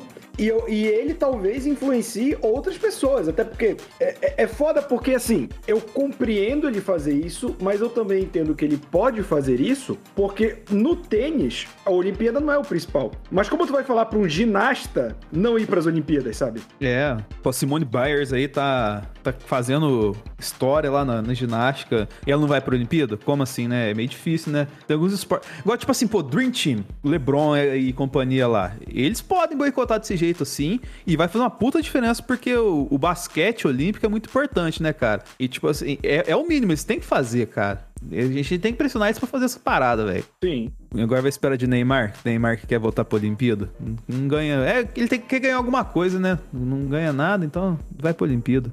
É, mas falando de Olimpíada aqui, e a, essa notícia acaba sendo meio que óbvia do Globo Esporte, né, Roberto? Brasil Sim. aceita doação do COI que vai vacinar delegação das Olimpíadas. O governo federal, o governo federal, caralho, achei que era doação, porra. Mas, tipo, esse veio do governo, né? Então, é tirando de quem não podia tirar. Eu achei que era doação de, sei lá, do, de uma organização arrombada que apoia as Olimpíadas, sacou? Mas vamos voltar pra notícia antes que eu fique mais puto ainda. o governo federal vai vacinar os membros da delegação brasileira que irá ao Japão para a cobertura das Olimpíadas e Paralimpíadas de Tóquio. A decisão é do Ministério da Saúde, em conjunto com o Ministério da Defesa e o COI, e o COB, quer dizer. O país decidiu aceitar a ajuda do Comitê Olímpico Internacional. Com isso, cerca de 1.500 pessoas, entre atletas, membros de comissão técnica e jornalistas envolvidos na cobertura, entrarão no grupo prioritário do Plano Nacional de Imunização. As vacinas serão cedidas pelo COI e não vão sair das doses obtidas pelo governo federal. Ah, sim, mas mesmo assim, né, cara? Porra, tá foda, né? Não vai sair do governo federal para imunizar a população. E para cada dose cedida para imunizar a delegação brasileira, que vai às Olimpíadas, o COI vai doar outras ao SUS para vacinar os brasileiros. Vamos ver, né, Roberto? Vai doar mesmo? Em teoria, não deveria, né? Mas sei lá, cara. Eu, eu, já tô quase que nem o Thiago, sabe? E outra coisa, né? Se for contar aqui que número. Pô, 1.500 vacinas pro COI, é micharia, pô. É.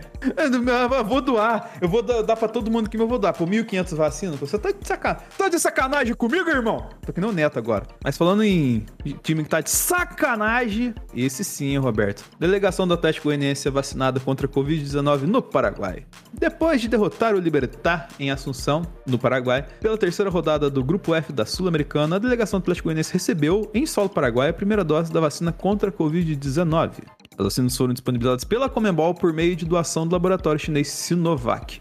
Inclusive, Roberto, é, a gente vai entrar na discussão, pô, se eles tinham que tomar vacina ou não, mas uma questão dessa vacina tá sendo levada a outro nível ali na, na Comebol, porque pelo fato do Uruguai ter ajudado a Comebol a conquistar, a conquistar, a adquirir essas vacinas, afinal vai ser no, no Monumental, né, lá no Uruguai, né? Essa questão de vacinação de jogo de futebol da Comebol é, é complicada, porque você que acompanha o futebol sabe que Comebol é várzea, né? Total. E assim, nesse momento, quando a gente tá gravando, o jogo entre Atlético Mineiro e América, América Ah, de Cali, Colômbia, aí, foi cara. interrompido três vezes porque tá tendo protesto fora e, e o gás lacrimogêneo tá invadindo o campo. E os jogadores não estão conseguindo jogar. Então, pra você ver o nível de várzea da Comebol, está tendo protesto, as pessoas estão tentando invadir o estádio, os jogadores estão sentindo gás lacrimogêneo e a partida foi paralisada três vezes, ou seja, ela foi retomada três vezes com gás lacrimogênio invadindo o estádio. Então, é, esse é o nível de preocupação que essa organização tem com os jogadores. Essa vacinação é simplesmente para ela ter um passe livre para não, entre muitas aspas, encherem o saco dela. Então, não esperem nada de bom vindo da Comebol. Inclusive tem até um vídeo que eu acho que o Mauro César compartilhou agora há pouco no Twitter que, tipo, tá lá o, o jogo comendo solto lá de Santa Fé e Atlético no estádio e o cara de cima do- de um prédio, assim, filmando em perspectiva estádio e a rua, a galera quebrando pau por protesto ali, né, cara? A situação da Colômbia lá, de todas as reformas que eles fizeram e tudo mais. E, e tipo, foda-se, né? Então, assim, é, é- é a várzea, né? Mas eu acho que essa questão da vacina tem outra parada aqui. Não sei se o Thiago já voltou. Já voltou, Thiago? Não voltou ainda. Essa eu queria que ele tivesse aqui pra, pra ouvir. Vocês estão falando ainda da Olimpíada ou não? Não, Não. a gente tá em um milhão de notícias sobre vacinação de jogador. Ah, então tudo bem.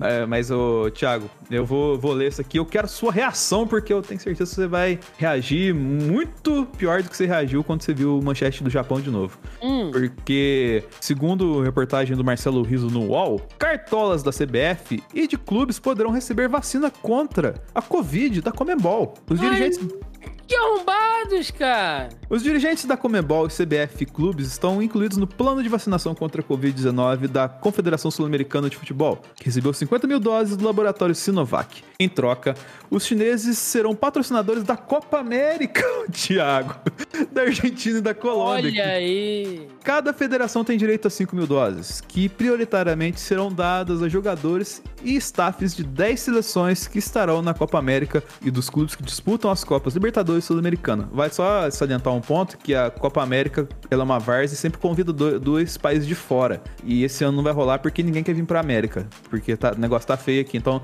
fiz uma Copa América de três grupos, mas acho que vai ter um, dois grupos com três. É, é- é uma bagunça, cara.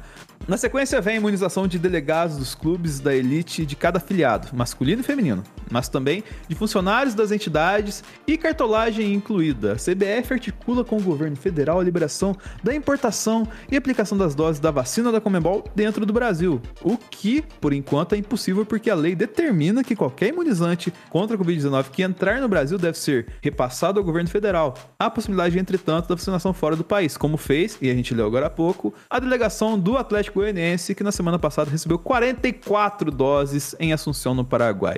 Tiago, o Caboclo vai vacinar só porque ele é presidente da CBF e, e você não, cara. É, prioridades, né? Brasil, país do futebol. Então, é isso aí, cara. Tem mais que se fuder, cara. Tem mais que se fuder mesmo. Tem que vacinar. Isso aí tá certo. Tá certinho, tá fazendo direito. Hashtag Roberto. ironia, tá, gente? Só pra deixar claro. Tem algum comentário sobre isso aí, Roberto? Não, são 10h40, eu não tenho mais nenhum comentário, cara. Então, Thiago, lê a última aí, porque essa aí te apetece. Então vamos lá, pra fechar o rolê de esportes. Link do UOL. Gabigol doa respirador para tratamento de Covid-19 em um hospital de São Paulo. O atacante Gabigol do Flamengo doou um respirador mecânico para o Hospital Maria do Vale Pereira, que integra a rede pública da cidade de Tabapuã, em São Paulo, a pouco mais de 370 quilômetros da capital. O equipamento será utilizado no tratamento de pessoas infectadas com a Covid-19. As informações são da Gazeta do Interior. Então tá aí o Gabigol doando um respirador para tratamento de Covid que ele ganhou naquele bingo do cassino clandestino, né? Então, ah, beleza. Caraca, se fosse isso, o prêmio. Puta que pariu. Chegamos agora ao nosso bloco de debate, que vai ser rápido, conciso, né? Até pelo avançar da hora aí. A gente sabia que temporada de CPI o programa ia ficar maior, né? Então.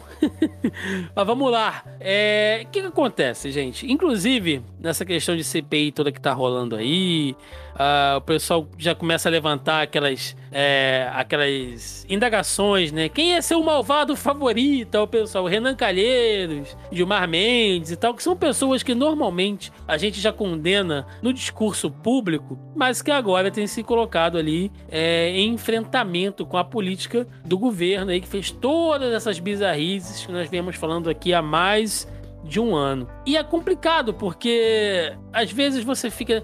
Isso rola muito nas redes sociais, Twitter, né? Você fica naquela coisa tipo, ah, eu não acredito nessa CPI a partir do momento que o Renan Calheiros é um cara que tá lá, né? Que, que, ah, que tá presidindo, Renan é um canalha e tem mais não sei quem, né? E aí você vê de repente uma celebridade um artista também que se manifeste.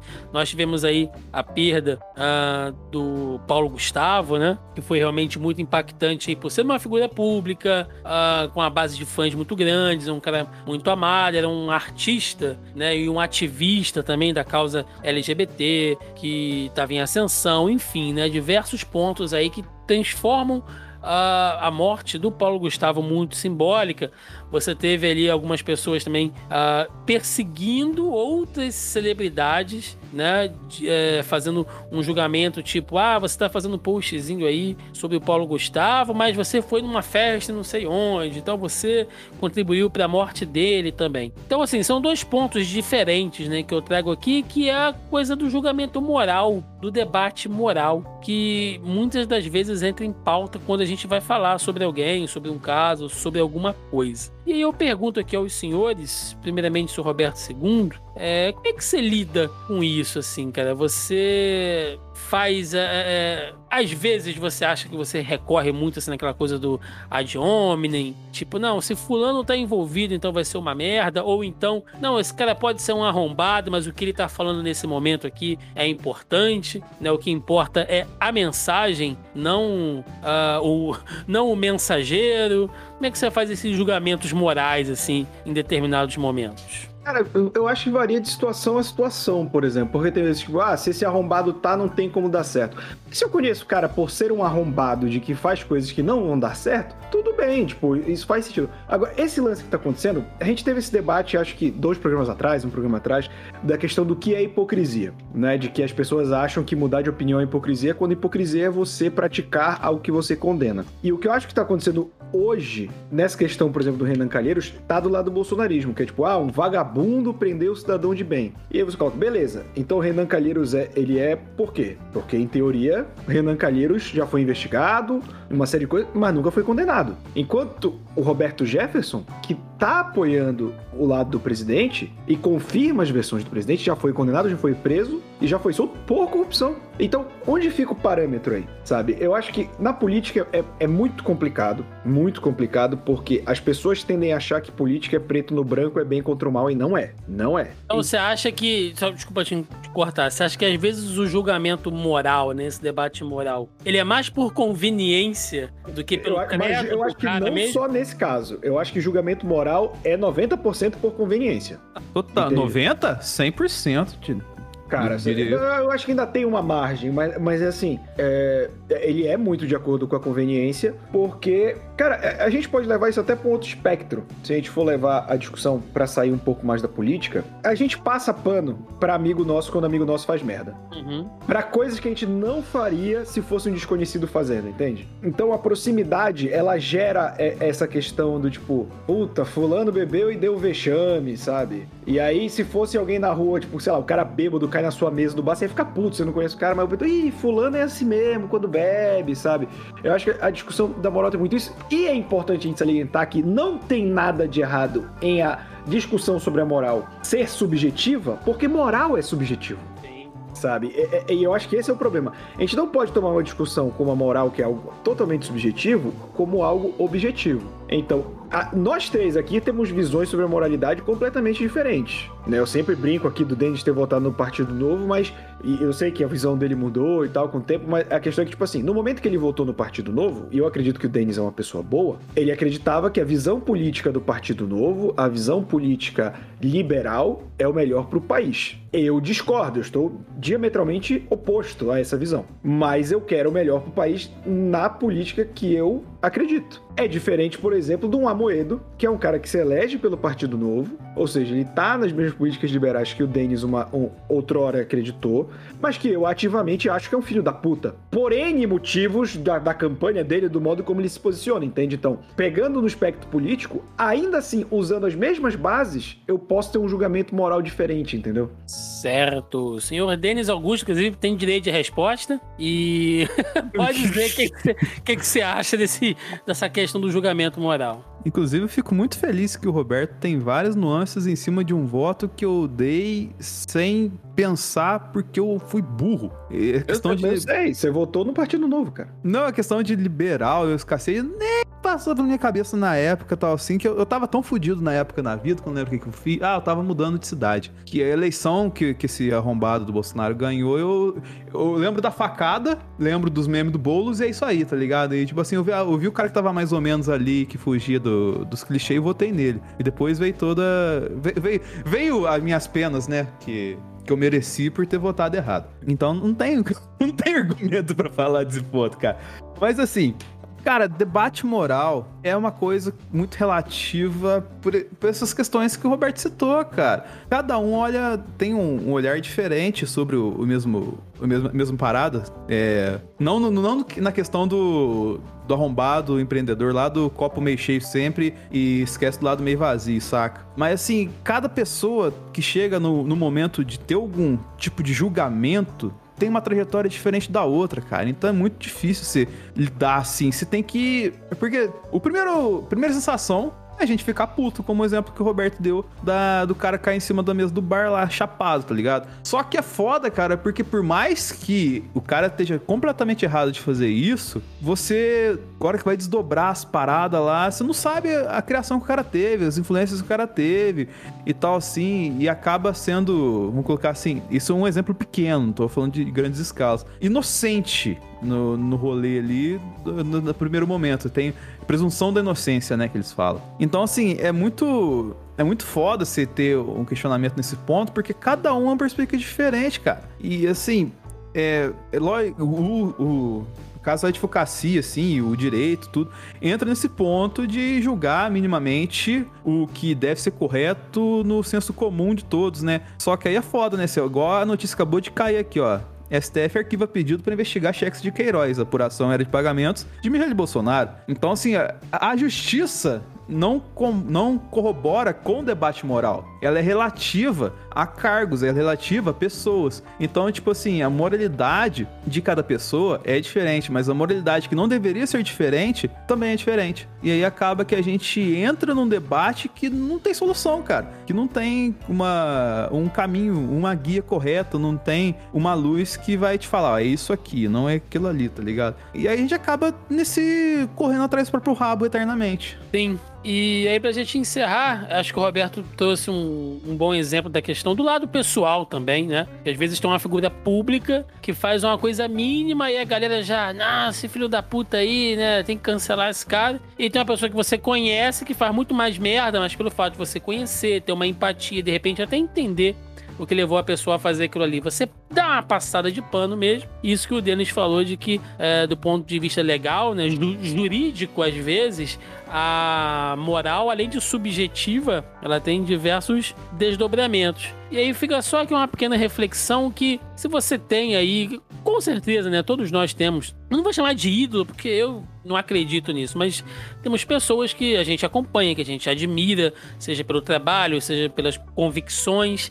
Em algum momento, né, seja um político, seja um filósofo, um escritor, um influencer, seja lá quem for, um jornalista, em algum momento essa pessoa vai dar uma deslizada, em algum momento essa pessoa é, vai falar alguma coisa que você não concorde, né? E aí aquele julgamento moral também, ah, às vezes você tem que analisar, gente, toda a trajetória de uma determinada pessoa. E, tipo assim, não é porque, sei lá, se amanhã ou depois, né, o Alexandre Garcia falou um negócio que faz sentido, não apaga a quantidade de merda que ele falou, né? Tipo, ah, não, agora o Alexandre Garcia se tornou uma pessoa correta e tal. Não, entendeu? Tem que ver toda a trajetória do cara até ali também. E se amanhã ou depois, sei lá, a gente é, ficar sabendo que, não sei, o, o Atila deu uma pirada foda no cabeção e saiu pra tomar uma cachaça sem máscara, né? Aí, tipo, ah lá, o cara ah, agora sempre falou, né, pra, pra poder usar máscara, né? Sempre foi aí o, a, o símbolo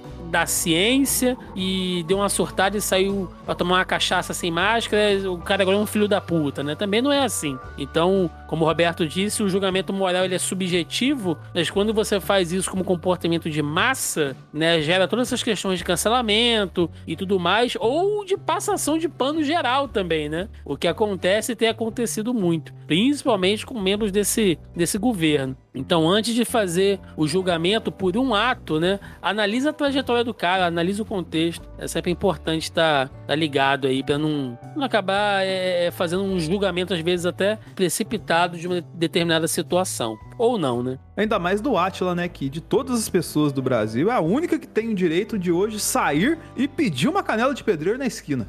E, é, a gente até comentou pouco, porque esse programa foi muito mais político do que pandêmico, né? Mas eu acho que ela falou que essa questão do, dos jovens estar morrendo mais, mesmo com os idosos mais imunizados, talvez não seja necessariamente porque é uma variação do vírus, mas sim porque tem tanta Covid, mas tanta Covid espalhada aí que tem muito mais gente pegando, muito mais gente morrendo. É, tem isso, a, a matemática macabra, né?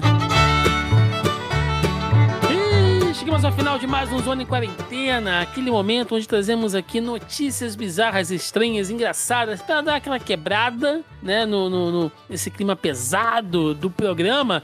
Temos aqui uma notícia, olha, sensacional, hein? Do G1. Nova Jersey, nos Estados Unidos, dará cerveja de graça a quem tomar a vacina contra a Covid-19. O governador de Nova Jersey, Phil Murphy, anunciou nesta segunda-feira, dia 3, que quem tomar a primeira dose da vacina contra o coronavírus em maio terá direito a uma cerveja de graça em qualquer um dos 13 bares cadastrados nessa parceria com o governo estadual. Roberto II, quantas cervejas seriam necessárias para te convencer a tomar uma agulhada de vacina? Amigo, eu já ia sem cerveja nenhuma. Eu só ia fingir que eu não queria para me darem cerveja. Chegar lá é, na, frente do, na, no, na frente do bar e ficar aqui nem uma criança. Não quero, sabe? Que nem, que nem o Buzz, né? O, o, o mini Buzz, né? Não quero. o cara assim balançando a seringa pro Roberto, ele não sei se eu vou, né? Olhando pra cerveja assim, fazendo aquela boca de lagarto, sabe? Você fica com a língua assim salivando, vendo aquela, aquela caneca russa. O Roberto tá que nem o pica-pau, né? Diego! Olha só aqui, ó. Coisas nerds acontecem na pandemia. Link do UOL. A autora cria RPG gratuito sobre luta contra o coronavírus. President Evil. Paula Giometti, bióloga e pesquisadora, quis ao mesmo tempo educar e, e entreter ao lançar um jogo de RPG de sugestivo nome President Evil, lançado na pandemia do coronavírus no Brasil. O jogo gratuito é, em formato de arquivo PDF já teve mais de 30 mil downloads, né? Claramente aí é uma analogia ao Resident Evil, que a gente sabe que, bom, quem conhece né, o jogo, uh, fala que é, trata dessa questão de ameaça biológica e, e tal.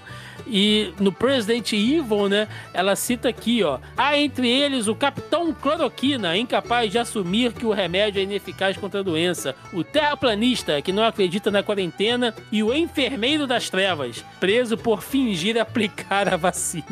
Temos que fazer uma live jogando President Evil aí, quem sabe né, o que pode acontecer. Acabei de baixar aqui. E para fechar, uma notícia que nossa, cara, as coisas vão chegando num nível. Link do Globo: médicos da Índia fazem alerta contra o uso de esterco de vaca como falsa cura para a Covid. Médicos da Índia estão fazendo um alerta contra a crença de que o uso de esterco de vaca é eficaz contra a Covid-19. Não há nenhuma evidência científica de que o material orgânico seja benéfico contra qualquer doença, mas há pessoas que têm procurado estábulos para cobrir o corpo com fezes e urina do animal sob a justificativa de que a prática aumenta a imunidade e pode ajudar na recuperação após a infecção pelo coronavírus. Roberto II, entre o Brasil e a Índia, quem tem o tratamento precoce de merda? O Brasil, cara, que, como o, o Atila falou, eh, se cobrir em esterco pelo menos ajuda no distanciamento social. Ele falou, e soltou essa mesmo. Pior é que faz todo sentido. Sensacional. Senhores, com isso fechamos aqui nosso bloco de notícias estranhas, bizarras. Então, sem maiores delongas, né? Denis Augusto, esse homem que transita aí entre a, a, a moral subjetiva da humanidade, por favor. Pensamento do dia com Denis Augusto. Saiba escolher seus primos, senão você vai ter que ir em dois casamentos na pandemia. Ah, mas você come e bebe, cara, mais. É, foi, foi a única coisa positiva. Comida de graça é sempre bem-vinda. E fala em casamento, né, senhor Roberto II, este ursinho carinhoso de Belém do Pará, por favor. Dicas de amor, recadinho do coração com o Roberto II. Vamos com calma que antes de casar eu quero me amigar primeiro, bicho, que a pandemia não deixa também. Pera aí. Casar logo de cara é foda. E como a gente teve a discussão bonita nesse programa, eu quero dizer uma coisa: passe pano pra sua mina. Olha, Ou- ou polêmica, hein? Ou passe pano na sua mina também, né? Depois Também na casa também, é uma, é uma boa também, que vocês tua juntos. mina, passa. É. É, passe pano pra sua mina, tipo, em casa, seu filho da puta. Faça serviços domésticos, seu arrombado. Exatamente. Senhores, é isso. Aquele momento para recadinho, jabá, o que vocês tiverem. Senhor Denis Augusto.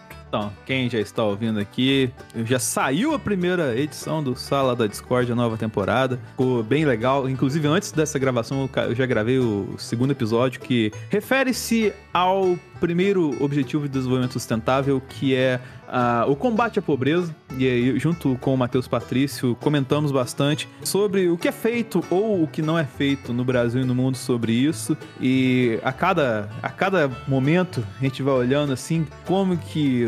Nossa, nosso presidente é um filho da puta, né? Puta que pariu.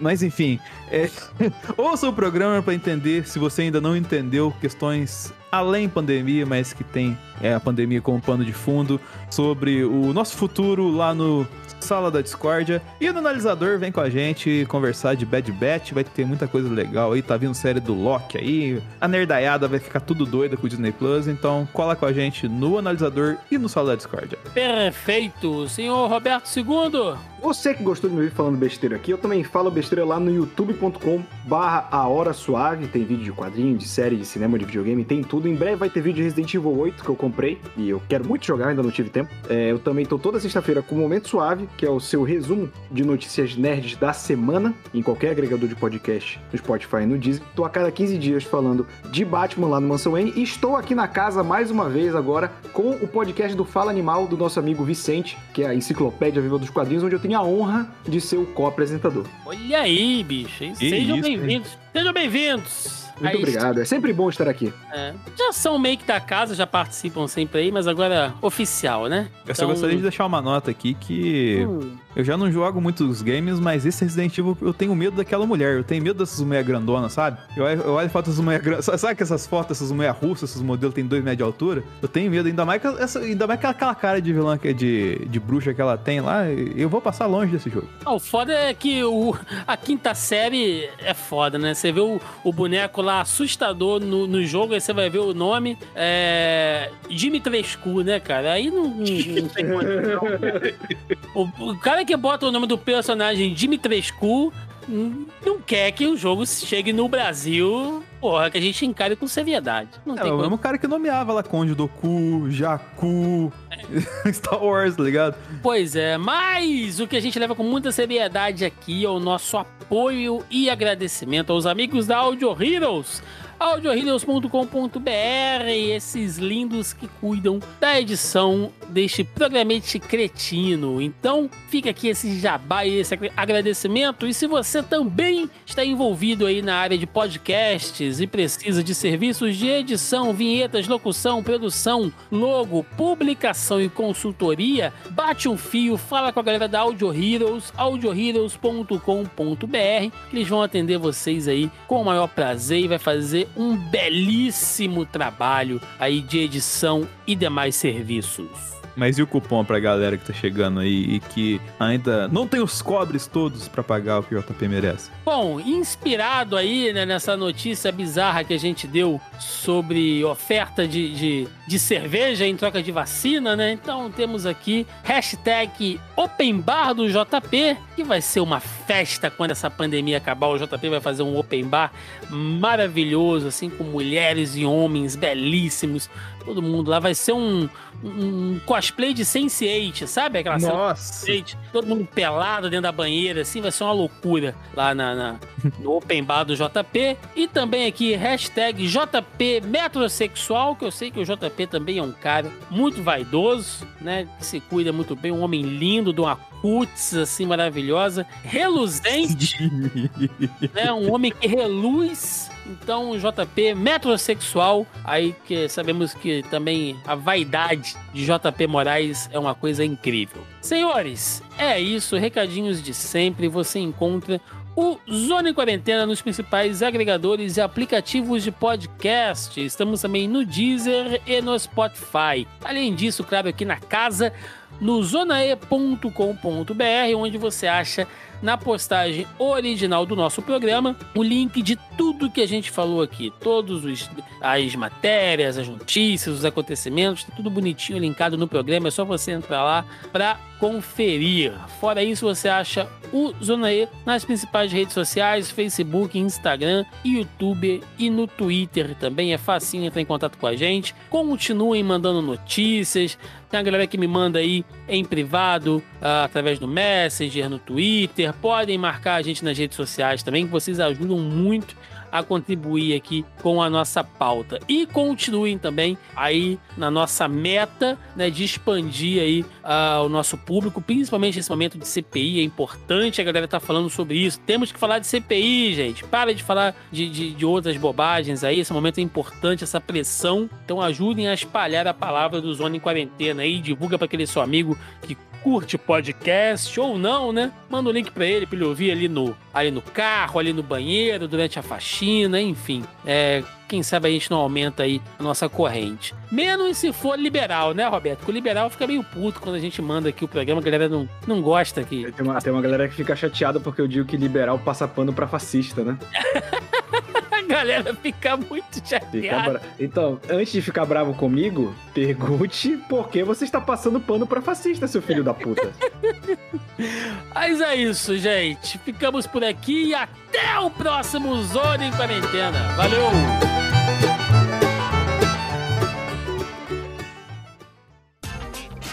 Este episódio foi editado por Audio Heroes.